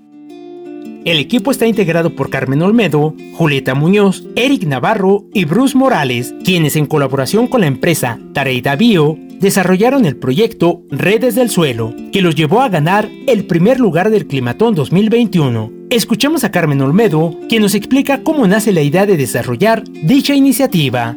La idea era que eh, yo no quería simplemente tirar los desechos de la cervecería o regalarlos como hacia la industria ganadera. Entonces, pues yo le contesté este problema a una amiga que con el que tenemos un club de cata de puras chicas para aprender sobre cervecería y así. Entonces le conté que yo tenía este problema con mis residuos cerveceros y ella me contactó con la eh, fundadora de Tareida que tienen este proyecto de pues la biotransformación, ¿no? Para hacer compost y que también distribuyen inoculantes multimicrobianos. Entonces a mí me pareció genial como poder darle ese uso al bagazo en lugar de pues simplemente tirarlo, regalarlo.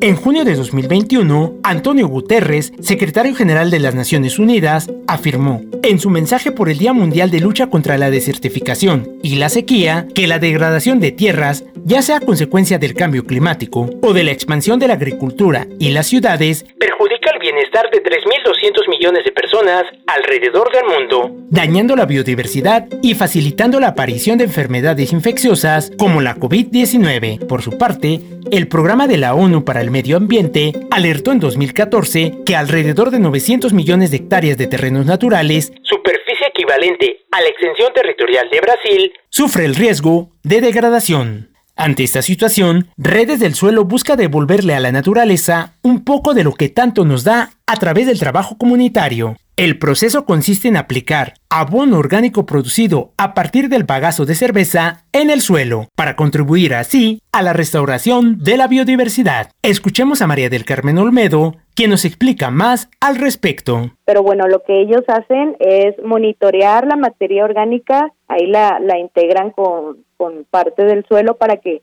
se vaya descomponiendo y vaya habiendo ahí un pues una obtención de un abono que es mucho más nutritivo al degradarse pues todo esto estos nutrientes que todavía quedan en, en, este bagazo. Entonces, ellos se encargan de, de, toda esa parte de monitorear cómo, cómo va la composta, que esté a la temperatura adecuada, que, que esté pues llevando a cabo su proceso de forma correcta. Otro de los objetivos de redes del suelo es disminuir el impacto ambiental por medio de la reintegración de los residuos orgánicos al suelo. La licenciada Carmen Olmedo nos explica. Bueno, y ya como tal, el objetivo de redes del suelo es reintegrar los residuos orgánicos al suelo por medio de su transformación en composta para contribuir a su restauración de pues de este suelo que es nuestro sostén. Y pues bueno, ¿qué beneficios tiene? Eh, aparte, bueno, una de las problemáticas con las cuales también podemos contribuir es a resolver la extracción de, de los suelos forestales, porque también, bueno, al, al nosotros comercializar esta composta, disminuimos que la gente compre eh, a lo mejor este abono que, que viene extraído directamente de los cerros, que es muy dañino para los ecosistemas. Eh, y bueno, también contiene muchísimos eh, nutrientes que ayudan a que las raíces de las plantas se fijen de manera mucho más fácil a suelos que pudieron haber estado deteriorados. Esta alternativa agroecológica busca además promover y alcanzar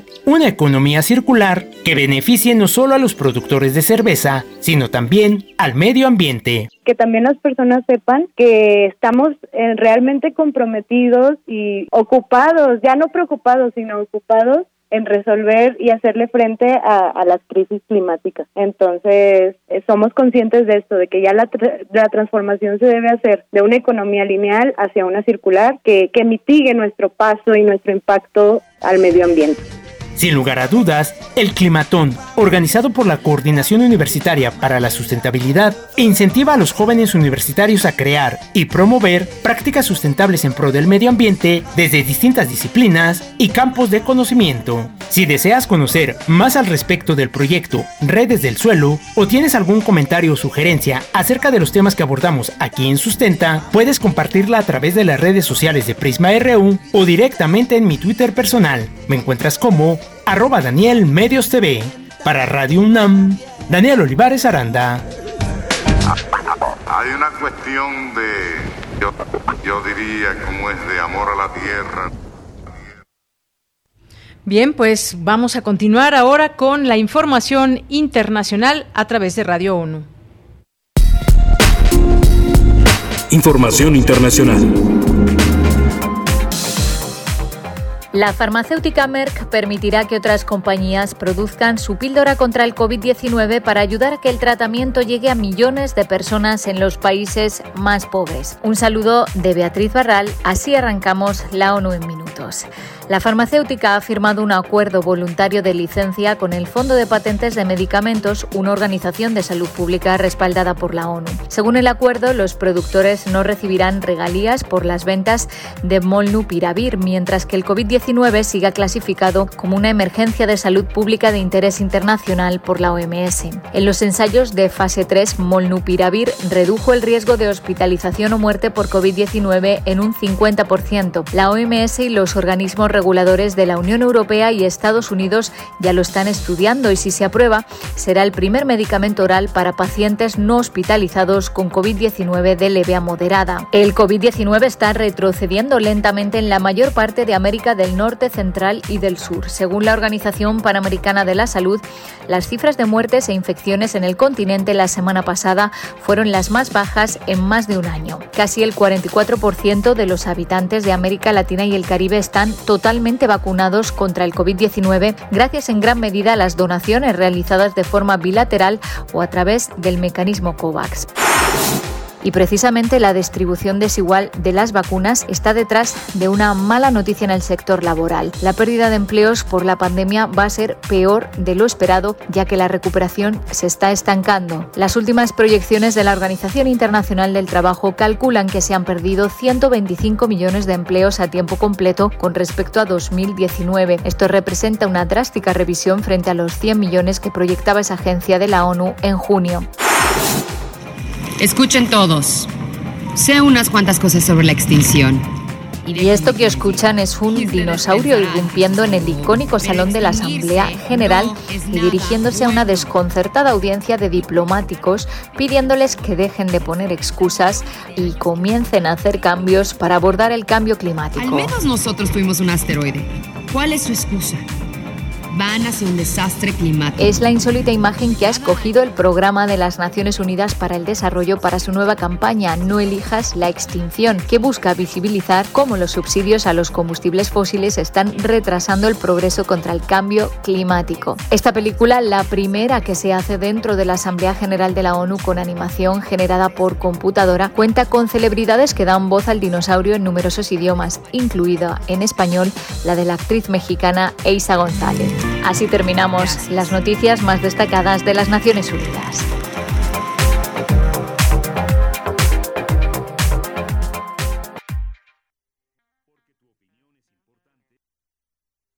Porque tu opinión es importante, síguenos en nuestras redes sociales, en Facebook como Prisma RU y en Twitter como arroba PrismaRU. Dos de la tarde con 24 minutos y hoy, hoy se celebra, hoy es el Día Mundial del Patrimonio Audiovisual, una efeméride que surge con motivo de la aprobación en 1980 por la UNESCO de la recomendación sobre la salvaguarda y la, la conservación de las imágenes en movimiento. La Organización de las Naciones Unidas para la Educación, la Ciencia y la Cultura recuerda, entre otras cosas, que los archivos audiovisuales nos cuentan historias que tienen un alto valor para comprender el mundo que compartimos y que es necesario conservar ese patrimonio. Hoy vamos a hablar de este tema y ya nos acompaña, le agradezco mucho, nos tome esta llamada a la doctora Perla Olivia Rodríguez Recendis, que es especialista del Instituto de Investigaciones Bibliotecológicas y de la Información de la UNAM. ¿Qué tal, doctora? Bienvenida, muy buenas tardes. Hola, ¿qué tal? Muy buenas tardes, Deyanira. Qué gusto, qué gusto. Muchas gracias por la invitación. Pues el gusto es de nosotros, doctora, porque es un placer poder platicar. En principio vamos a entrar a este tema sobre la importancia de este patrimonio audiovisual. ¿Por qué es importante? ¿De qué, de qué patrimonio es que estamos hablando si nos situamos, pues no solamente en México, sino en el mundo? Claro que sí. Bueno, este día es importante porque nos significa recordar y poner en valor precisamente toda la producción cinematográfica, la producción radiofónica, la producción televisiva, todas las grabaciones que se hacen en los centros de investigación, las producciones que se generan día a día en diferentes instituciones públicas y que se basan precisamente en la grabación sonora y audiovisual, es decir, todo aquello que se resguarda en las instituciones de la memoria sonora y audiovisual.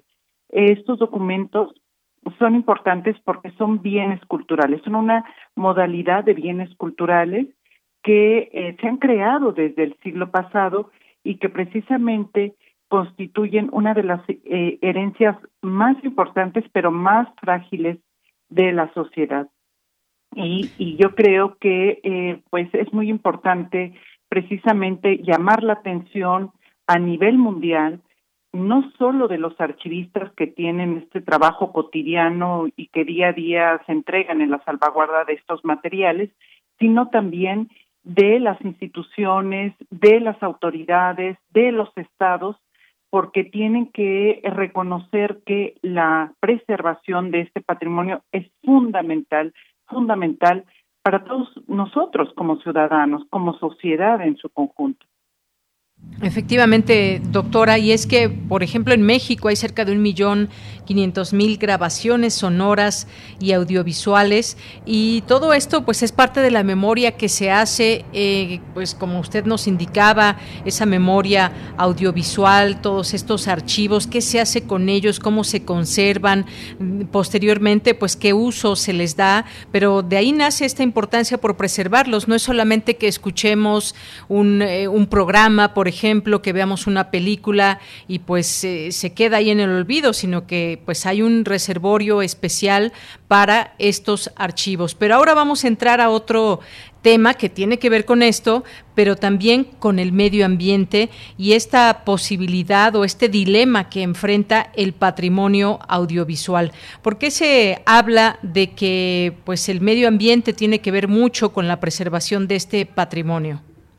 Pues muchas gracias por la pregunta, porque fíjate que tanto para la preservación analógica, eh, que significa todos esos artefactos en los que ha sido posible fijar el sonido y la imagen en movimiento, concretamente como las cintas de carrete abierto o los cassettes, los videocassettes que la gente que nos escucha eh, podría tener en su casa, el mantenimiento de estos materiales a largo plazo requiere idealmente de energía ininterrumpida en las bóvedas de almacenamiento. Pero también la, hasta ahora la única vía para preservar esos materiales es digitalizarlos. De hecho, el dato que diste tú de un millón y medio de materiales analógicos que existen en México es resultado de una investigación que hicimos en la UNAM y que nos permite tener una aproximación, un estimado de la cantidad de materiales que se han grabado y que se preservan. Que, eh, el dato correcto es que se preservan y que es necesario digitalizar. Y cuando digo digitalizar, pues me detengo un poco porque hasta ahora la única vía para conservar estos contenidos es transferirlos a digital. Una vez que están eh, digitalizados, empieza una serie de acciones que se llaman de, preservación digital, que es un ámbito de conocimiento pues muy interesante y muy fascinante, pero también muy complejo, porque requiere de un apoyo sistemático de recursos económicos, eh, de forma sistemática, de, tecnología y por supuesto de profesionales preparados para ello. Y cuando eh, hablamos de tecnología, hablamos de dos problemas asociados al uso de tecnología para la preservación digital. Y una es que la tecnología cíclicamente se vuelve obsoleta y deviene en basura tecnológica. Y además, para eh, conservar grandes volúmenes de información digital, necesitamos igualmente, como sucede en lo analógico, de energía ininterrumpida. Entonces, eh, necesitamos discutir al interior pues, de los responsables de los archivos cómo aminorar este impacto con el medio ambiente. Y ese es un tema que precisamente se va a llevar a cabo en el cuarto Congreso Internacional de Archivos Digitales que organiza la UNAM a través del IRI con la Universidad Andina Simón Bolívar. Y bueno, es un tema nuevo, un tema de vanguardia, pero que no podemos dejar de abordar precisamente en el contexto de debate, de reflexión y de búsqueda de soluciones para pues aminorar el impacto que, que tenemos como sociedad con el medio ambiente. Efectivamente, doctora, porque los beneficios eh, de la tecnología son innegables para poder preservar todos estos, estos materiales que son patrimonio sonoro y audiovisual, pero se requiere también pues de esta parte de la energía y a veces pues de manera ininterrumpida, lo cual representa pues un factor también causante del calentamiento global. Fue una, una, eh, una plática muy, muy interesante todo esto, porque pues si es necesario esa conservación, ¿cómo hacer entonces para que, para que también se sea amigable con el medio ambiente? ¿Cómo, cómo es que, cuál puede ser esta ruta, doctora? Bueno, precisamente algunas rutas o soluciones son las que se van a presentar en este Congreso, pero yo te diría que ya se están generando tecnologías que aminoran precisamente el impacto de que tiene la preservación digital en el medio ambiente. Otra otra modalidad es que también tenemos que pensar que no podemos eh, continuar con la idea de un archivo digital por cada institución. Necesitamos sumar esfuerzos y, por supuesto, eh, coordinar esfuerzos, colaborar entre los diferentes archivos para generar y para usar la tecnología y aminorar el impacto y aminorar el uso de energía, por supuesto. Necesitamos también, y eso es algo que creo que es muy latinoamericano, reutilizar los equipos que ya quedan en desuso, que son basura tecnológica y que pues a veces por la falta de recursos pueden ser de utilidad para los pequeños archivos de forma temporal, eh, y también colaborar más de, de, manera, eh, digamos, local, nacional, regional, pensando sobre todo en nuestra región latinoamericana, para eh, intentar encontrar formas de usar de mejor manera la tecnología, a minorar el impacto de, de la energía, por supuesto, y ver qué está pasando con la basura tecnológica, porque los grandes eh, desechos que se generan de la tecnología que queda en desuso generalmente forman parte de depósitos que están en países em, en, países que no conocen los impactos que esta basura tecnológica tiene en su salud. Estos temas, pues, son algunos de los que vamos a abordar en el en el Congreso y yo eh, estoy muy em, animada y muy contenta porque justo es la UNAM, la UNAM quien genera estos temas de discusión que nos vinculan desde el ámbito de los profesionales de la información, con los tecnólogos, justo con los especialistas eh, del medio ambiente en la búsqueda de tecnologías verdes para construir estos archivos digitales que aminoren precisamente la afectación que podamos tener en el medio ambiente, pero que protejan esta forma de patrimonio que igualmente es muy frágil. Claro, eso es algo de lo más importante, poder preservar y conservar eh, todos estos eh, materiales que pues tienen radiodifusoras, televisoras, instituciones públicas, eh, pues se habla de que ha habido un procesamiento de aproximadamente 30% de esa que es, y hay que llamarle así, doctora, esa memoria histórica que pues es parte de cada país, de cada, es la huella, digamos, que dejamos en, eh, en el espacio radiofónico, en el tema, eh, por ejemplo, audiovisual también. Es una labor, es una labor muy grande, es una labor muy grande que pues eh, es importante hoy que, que es este día que se festeja, que se celebra este Día Mundial, pues que tomemos también conciencia de todo esto y aprovechemos también la posibilidad de referirnos a estos materiales y conocer más de lo que ha pasado de esa huella del tiempo, pero que está ahí con esos materiales. Por eso es importante porque es parte de esa de esa memoria, doctora. Sí, mira, de hecho ese 30% al que aludes se refiere a una estimación de lo que hemos digitalizado en relación con el material sonoro y audiovisual pero eh, precisamente uno de los grandes, grandes desafíos que hay en la actualidad es toda la creación de documentos de origen digital. Es decir, eh, realmente en este momento ya no solamente las radiodifusoras o las televisoras o las instituciones eh, públicas que tradicionalmente generaban este tipo de documentos los están produciendo. Ahora hay una gran participación de parte de la sociedad civil también que está produciendo contenidos sonoros y audiovisuales, que son recursos de información, de formación y cuyo riesgo de pérdida es muy alto. Entonces, eh, realmente la magnitud de información, de saberes, de conocimientos que se están produciendo en la actualidad constituye un problema, un problema social porque esa forma de conocimiento, esa identidad que está fijada en sonidos e imágenes en movimiento necesita ser resguardada.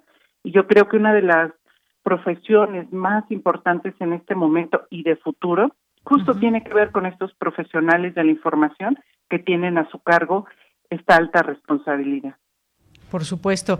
Y bueno, pues comentario que viene eh, muy ad hoc con este tema, pues Radio UNAM también es un referente a nivel nacional en el rubro de conservación de su archivo radiofónico y tenemos esta posibilidad de escuchar esos archivos sonoros, pues ya ha dedicado, también ha emprendido acciones eh, muy contundentes para poder preservar estos materiales.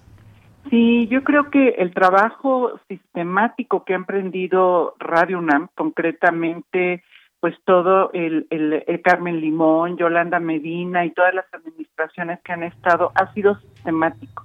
Y eso es lo que necesitamos en la preservación de Yanira. Es decir, eh, se tiene que entender que la preservación, pero sobre todo la preservación digital, es un trabajo continuo que no se puede detener y además dando pasos firmes y a mí me, me llena de orgullo que precisamente Radio UNAM, que es una de las emisoras más vetustas de, del medio público, pues empezó hace más de una década, yo lo recuerdo muy bien, con este trabajo sistemático y lo ha mantenido. Y es, eso es así y ahora podemos pues consultar algunos de los materiales. Entonces, yo creo que en ese sentido, eh, ese, ese sería el, el trabajo ideal de un archivo, ¿verdad? Dar pasos y no detenerse. Efectivamente, pues eh, doctora, muchas gracias por estar con nosotros, por compartirnos esta, eh, este tema que es muy importante, sobre todo, pues hoy, eh, este Día Mundial del Patrimonio Audiovisual, pero saber qué es a lo que refiere y cómo tenemos esta posibilidad, cómo se tiene esta posibilidad de preservar estos archivos para que, pues, podamos escucharlos, verlos de nuevo en algún momento dado. Y, como decía hace un momento, pues también parte de nuestra historia. Muchísimas gracias, doctora. Al contrario, gracias, gracias a Radio UNAM, gracias de Yanira y bueno, estoy a sus órdenes. Muchas gracias, gracias doctora Perla Olivia Rodríguez Recendis, especialista del Instituto de Investigaciones Bibliotecológicas y de la Información de la UNAM. Eh, muchas gracias por estar aquí con nosotros en este día y pues no se olvide de consultar también este archivo histórico a través de Radio UNAM. Está, por ejemplo, el negativo original de la película Los Olvidados de Luis Buñuel. Están también otras distintas eh, opciones que ustedes pueden escuchar, eh, resguardado por la Filmoteca de la UNAM, por ejemplo, eh, en, la Filmoteca también hay muchos archivos, hay también programas eh, a través de, Radio UNAM que ustedes pueden escuchar y que eventualmente también los hemos invitado, como el caso del Foro de la Mujer, primer programa radiofónico mexicano de contenido feminista, en fin, muchas cosas que ustedes pueden escuchar. Eh, a través de estas distintas plataformas. Continuamos. Porque tu opinión es importante, síguenos en nuestras redes sociales, en Facebook como Prisma RU y en Twitter como arroba PrismaRU.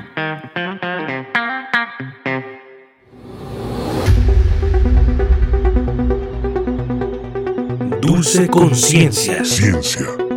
En Prisma Dos de la tarde con 40 minutos le damos la bienvenida a Dulce García aquí en su sección de Dulce Conciencia los miércoles. ¿Cómo estás, Dulce? Buenas tardes. Deyanira, muy buenas tardes a ti al auditorio. Muy bien, muchas gracias. Deyanira, quiero preguntarte, ¿a dónde te vas a ir de vacaciones ahora que, se te ocurra salir otra vez? Pues fíjate que he extrañado muchísimo la playa. Espero ir a la playa próximamente. Ay, sí, sí, tienes toda la razón. Deyanira, o a lo mejor podrías contemplar hacer un viajecito al espacio. Eso sería ideal. Ojalá, ¿verdad? Mira, vamos a platicar hoy sobre el turismo espacial. ¿Cómo ves el tema? Me encanta el tema, Dulce. Muy bien, pues mira, antes de, pasar a la charla con un experto que nos va a platicar cómo se está dando esto, a dónde viaja uno al espacio, dónde se queda, cuánto tiempo puede uno viajar. ¿Y cuánto eh, cuesta? ¿Verdad? Claro, sobre todo, ¿qué te parece si escuchamos un poquito de información al respecto? Adelante.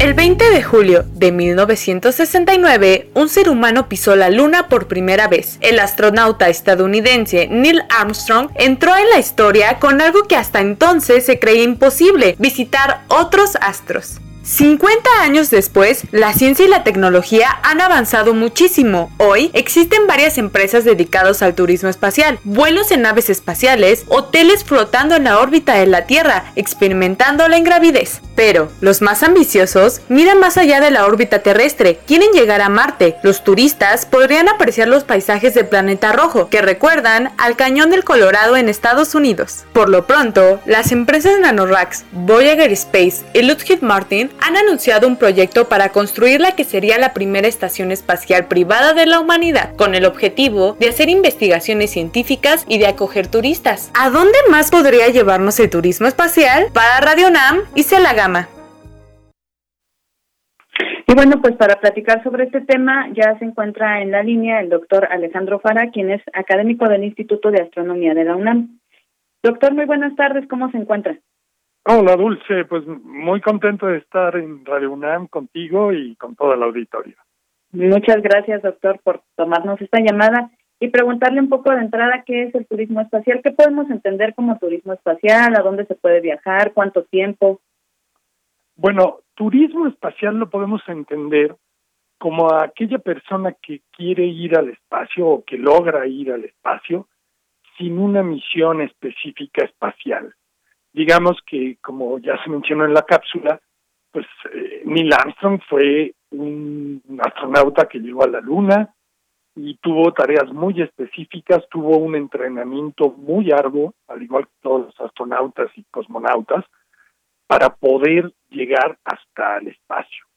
Es importante recalcar eso, porque hoy día, dado el avance tecnológico que se tiene, pues prácticamente una persona que sobre todo tenga los recursos económicos, pues puede pagar un, un viajecito al espacio, digamos a 100 kilómetros de altura de la superficie de la Tierra. Obviamente la vista allí es increíble.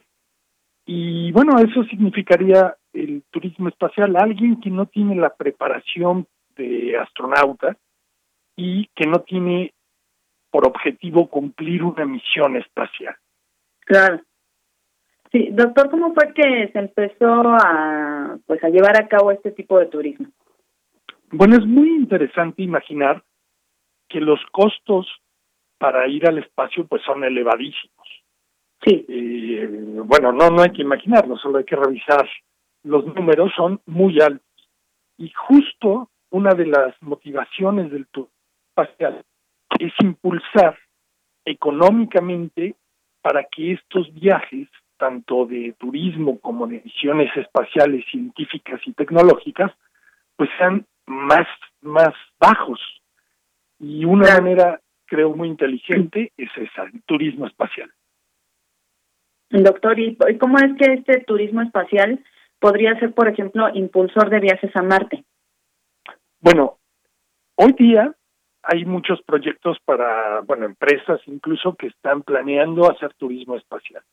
Cuando los costos empiecen a bajar, y hay también ya toda una serie de instituciones y también empresas que quieren poner un, primero una base en la Luna. Una base para usarla de trampolín a otros lugares como a Marte o asteroides. Es muy importante esto porque, por ejemplo, en la Luna hay un componente que se llama el helio 3, que es un isótopo, que si se logra traer a la Tierra se puede utilizar para eh, crear energía a través de difusión nuclear sin contaminación radioactiva. Es muy importante. Entonces, si uno logra bajar costos, tener la facilidad de ir a la Luna, una inversión adecuada, pues de entrada se puede tener un, una retribución enorme, un beneficio para la humanidad enorme. Y bueno, una vez teniendo eso, el siguiente paso es ir a Marte, porque en algún momento tenemos que establecer ahí, eh, pues al menos una base para empezar de la humanidad, porque ese es el futuro de nuestra raza. Sí, por lo pronto ya se habla, doctor, de que ya se quieren empezar a establecer estaciones donde justamente lleguen estos turistas, ¿no? Eh, ¿Qué hay acerca de eso, por ejemplo? Eh, bueno, los tiempos para que suceda eso, mucha gente dice que en cinco años, diez años, pero en realidad van cambiando muchísimo. Todos estos tiempos son más más un deseo que una realidad, porque los tiempos para lograr esto son terriblemente largos. ¿no? Sí, doctor, eh, ¿qué nos hace falta saber sobre el turismo espacial? Bueno, una cosa que es muy muy, bueno, sí, eh, por un lado frustrante, pero también es una, un detonante a motivación, son los costos. Y si uno quiere ir al espacio a dar una vuelta, pues hace 20 años lo tenían proyectado en algo así como 200 mil dólares, algo así como 4 millones de pesos actuales, más o menos. Sin embargo, no les ha salido exactamente como querían y se han incrementado estos costos, costos casi hasta 400 mil. Sí. Entonces van a que juntar. Claro, claro, doctor. ¿Hacia dónde se dirige un poco el, el turismo espacial? Es decir, en, no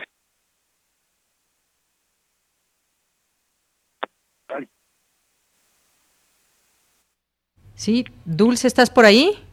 Se, cortó un poquito. Se cortó la, llamada. Bueno, pues nos estaba, después de que del precio, dije, híjole, pues creo que los ahorros no van a alcanzar para, para irnos a ese, viajecito, pero ¿qué más nos estaba comentando, doctor, después de que nos dijo esto del precio y estas posibilidades que quizás entre más tiempo pase, vamos a tener, bueno, las personas que tengan oportunidad monetaria de hacer este viaje al espacio? Sí, definitivamente los costos van a ir bajando con el paso del tiempo, sobre todo cuando se tenga una opción más allá del, del solo el turismo. Es lo mismo que cualquier eh, desarrollo tecnológico que al principio es muy costoso. Imaginen el costo del primer eh, automóvil o del primer cohete o del primer satélite son enormes. Conforme pasa el tiempo, pues van bajando los costos y eso va a ser un beneficio totalmente directo porque espero tener, eh, al igual que muchos, la oportunidad de ir al espacio casi con lo que uno gana, este, conseguir un boleto para dar un vuelo al menos suborbital y ver la Tierra desde el espacio. Entonces, definitivamente, toda la tecnología está siendo eh, modificada para ser más eficiente, más económica, y en algún momento que se llegue a la Luna para aprovechar esos recursos naturales, pues seguramente todos los costos van a bajar a un nivel que probablemente pues sea factible para cualquier persona juntar su dinero y hacer un viaje. Esperemos que eso suceda en algún momento. Pues qué maravilla. ¿Ya estás por ahí, Dulce? Aquí estamos ya. Adelante. Pues, gracias, Deyanira. Pues, doctor, le agradecemos muchísimo toda esta información que nos comparte. No, muchísimas gracias a ustedes y siempre es un gusto estar aquí. Muchas gracias, doctor. Pues ahí está, mm, seguiremos platicando más adelante sobre este tema del turismo espacial que nos deja todavía muchas interrogantes. Yo les agradezco mucho su atención. Platicamos con el doctor Alejandro Para, quien es académico del Instituto de Astronomía de la UNAM y a, a quien agradecemos su participación. Me despido y los dejo ya nada más con una frasecita. Muy buenas tardes. Tienes una cita con un científico. De momento, este viaje alucinante está reservado para los astronautas, pero esto no quiere decir que en el futuro no se pueda admitir a cualquier persona en este tipo de vuelos. Pedro Duc, astronauta.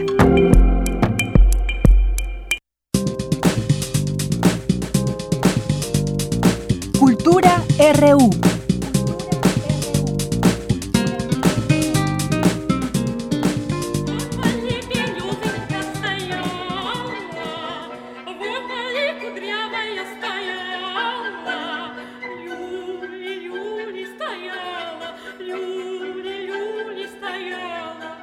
Ana Akhmatova nació en 1889 en Odessa. Hija de una noble familia de origen tártaro, comenzó a escribir poesía a los 11 años. Como su padre no quería ver ningún verso impreso bajo su apellido, ella decidió adoptar el de su abuela, Akhmatova. El nuevo libro de Alberto Ruiz Sánchez, editado por Alfaguara, es una novela documental sobre la vida de la poeta Ana Akhmatova, una de las escritoras más importantes de la literatura rusa. Les invito a escuchar más detalles en voz de Alberto Ruiz Sánchez, editor y escritor, autor de El expediente de Ana Akhmatova.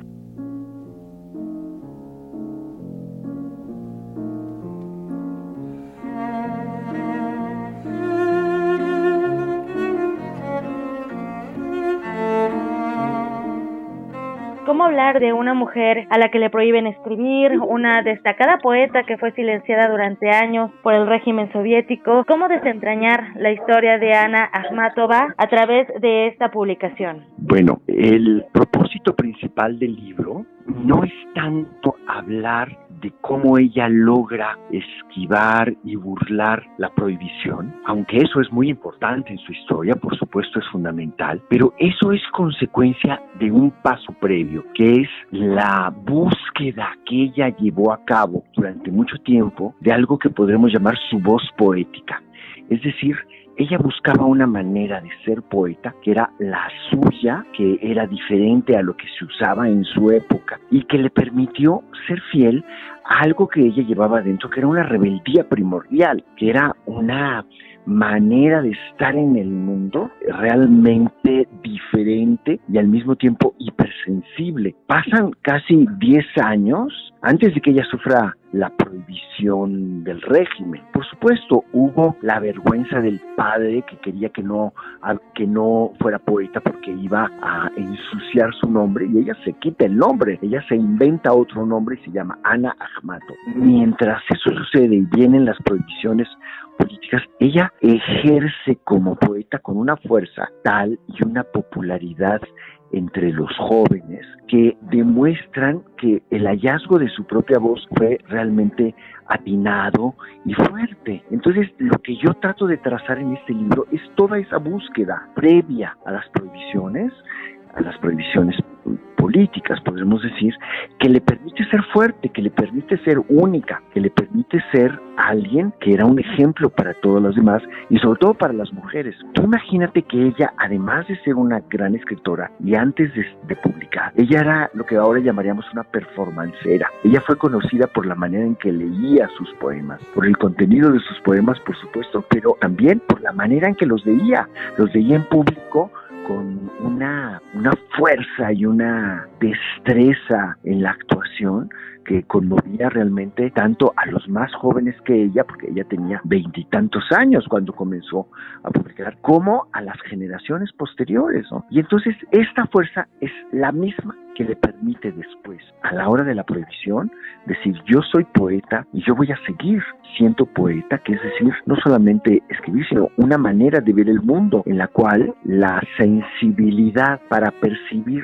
todo lo exterior y convertirlo en riqueza del mundo interno es fundamental. En mi libro vas a encontrar esa búsqueda. Vas a encontrar también cuáles eran los movimientos literarios y artísticos que había en su momento, que son contemporáneos de ella, la libertad fundamental y la rebeldía que ella ejercía en todas sus relaciones amorosas. Y una de ellas que fue de las que más huella profunda le dejaron, es la muy breve relación que tuvo con Amadeo Modigliani, con el pintor francés en París, un par de meses breves que la marcaron para siempre. El episodio de este deseo profundo, de este amor, cómo lo ve ella, cómo lo formula, porque ella ha escrito sobre eso un poco y, y yo de eso, con lo que conozco o con lo otro que investigué, complemento con detalle esa pasión amorosa. También trato de mostrar algo que sucedió desde antes, que es toda la relación con quien sería su primer marido y que es una relación compleja, interesante. Él era un poeta más conocido antes que ella y es un personaje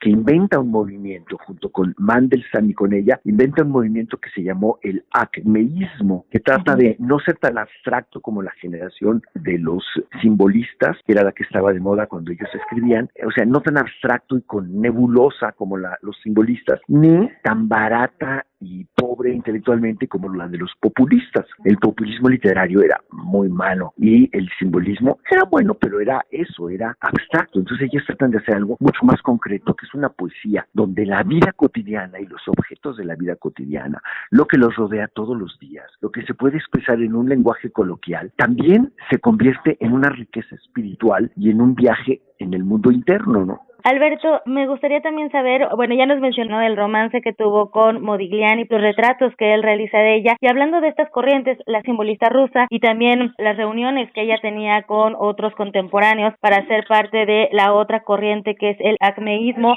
eh, también encontramos poesía, ¿no? Porque no podía faltar además, pues la poesía en esta publicación. ¿Cómo darle voz a esta mujer? Vaya, darle como esta vuelta de tuerca para que conozcamos otros detalles de su vida.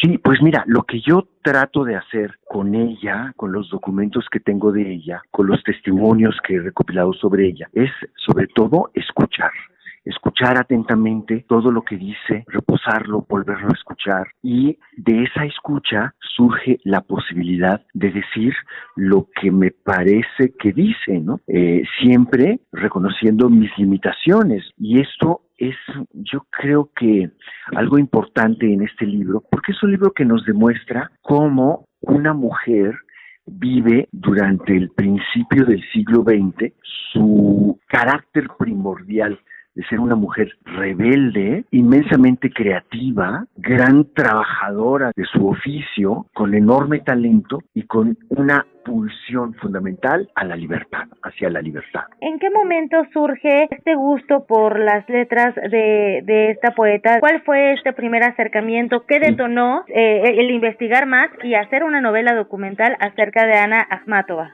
Sí, pues mira, desde que comencé a a escribir, me interesó la cultura de las vanguardias, lo que era novedoso en las artes en los años 70, era también un eco de las vanguardias como aquellas a las que perteneció Ana Akhmatova a principios del siglo XX. Entonces comenzó a interesarme, pues, de dónde venía todo aquello que nosotros vivíamos en los 60 y los 70 de este movimiento vanguardista anterior a la revolución y que después se vinculó a la revolución y después fue reprimido por la revolución. Y desde entonces me interesó y empecé a trabajar sobre sobre todo con personajes que escribían y pensaban el cine. Einstein es uno de los que primero ocuparon mi tiempo, pero también muchos otros escritores soviéticos. Cuando yo tuve una columna en la revista de Octavio Paz, en la revista Vuelta, uno de los intereses fundamentales es esta relación de los creadores con el poder, analizarlo, comprender tanto la patología del poder como la pulsión de los creadores. Y después, en un libro ya publicado en los noventas que se llama Con la literatura en el cuerpo, la mitad del libro está dedicado a estos temas y Anahmatova ahí aparece. Y en otro libro que me publicó la UNAM, que se llama Diálogos con mis fantasmas, encuentras un ensayo sobre Anahmatova. ¿Ves? Ha ido ocupando mis mis días y mis desvelos desde hace muchísimo tiempo. Y nosotros somos afortunados de esos desvelos porque podemos leerlo y por supuesto también conocer y siempre se siembra una semilla en el lector y creo que esta es una gran oportunidad para conocer todas estas corrientes, también para disfrutar del libro. Vaya, también lo que nos está compartiendo, ¿no? Las imágenes que acompañan a esta publicación también son muy importantes. Sí, por supuesto que con el tiempo y gracias al Internet, pues se han publicado ahora muchísimas imágenes, ¿no? Si tú ves en mi en mi sitio de Instagram, hace unos meses estoy publicando como adelantos de los capítulos de la novela con fotografías. Lo voy a volver a hacer pronto. No es lo mismo que te describan algo a que además de la descripción veas la imagen y el retrato. Alberto Ruiz Sánchez, últimamente hemos tenido que adaptarnos a otros formatos, a los digitales, virtuales. ¿Hay alguna presentación en puerta? Tal vez no, no presencial, pero a lo mejor sí en línea. Sí, voy a tener en, esto que no se llama Twitter Live, sino Twitter Space, ¿no? Creo que es. Sí, que es vos.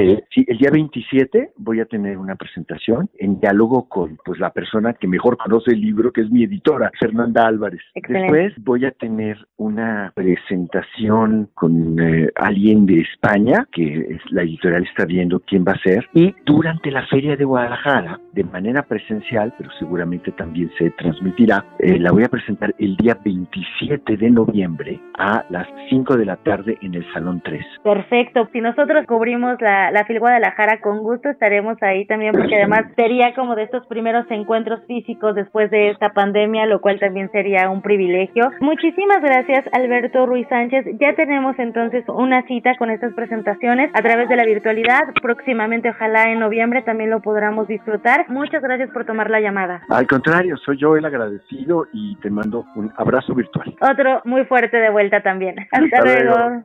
Escuchamos a Alberto Ruiz Sánchez, editor, escritor y autor de El expediente de Ana Akhmatova. Les invitamos a leer esta novela editada por Alfaguara y también a que se unan a la charla hoy por la tarde a través de Twitter en la cuenta de la editorial y en la cuenta del escritor. Lo encuentran en arroba Alberto Ruiz. También sigan nuestras redes sociales, estamos en arroba PrismaRU. Yo los leo en arroba Tamara m Que tengan excelente tarde.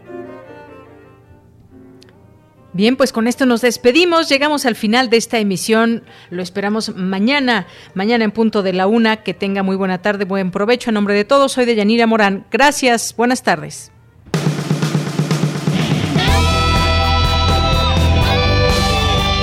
Prisma RU. Relatamos al mundo.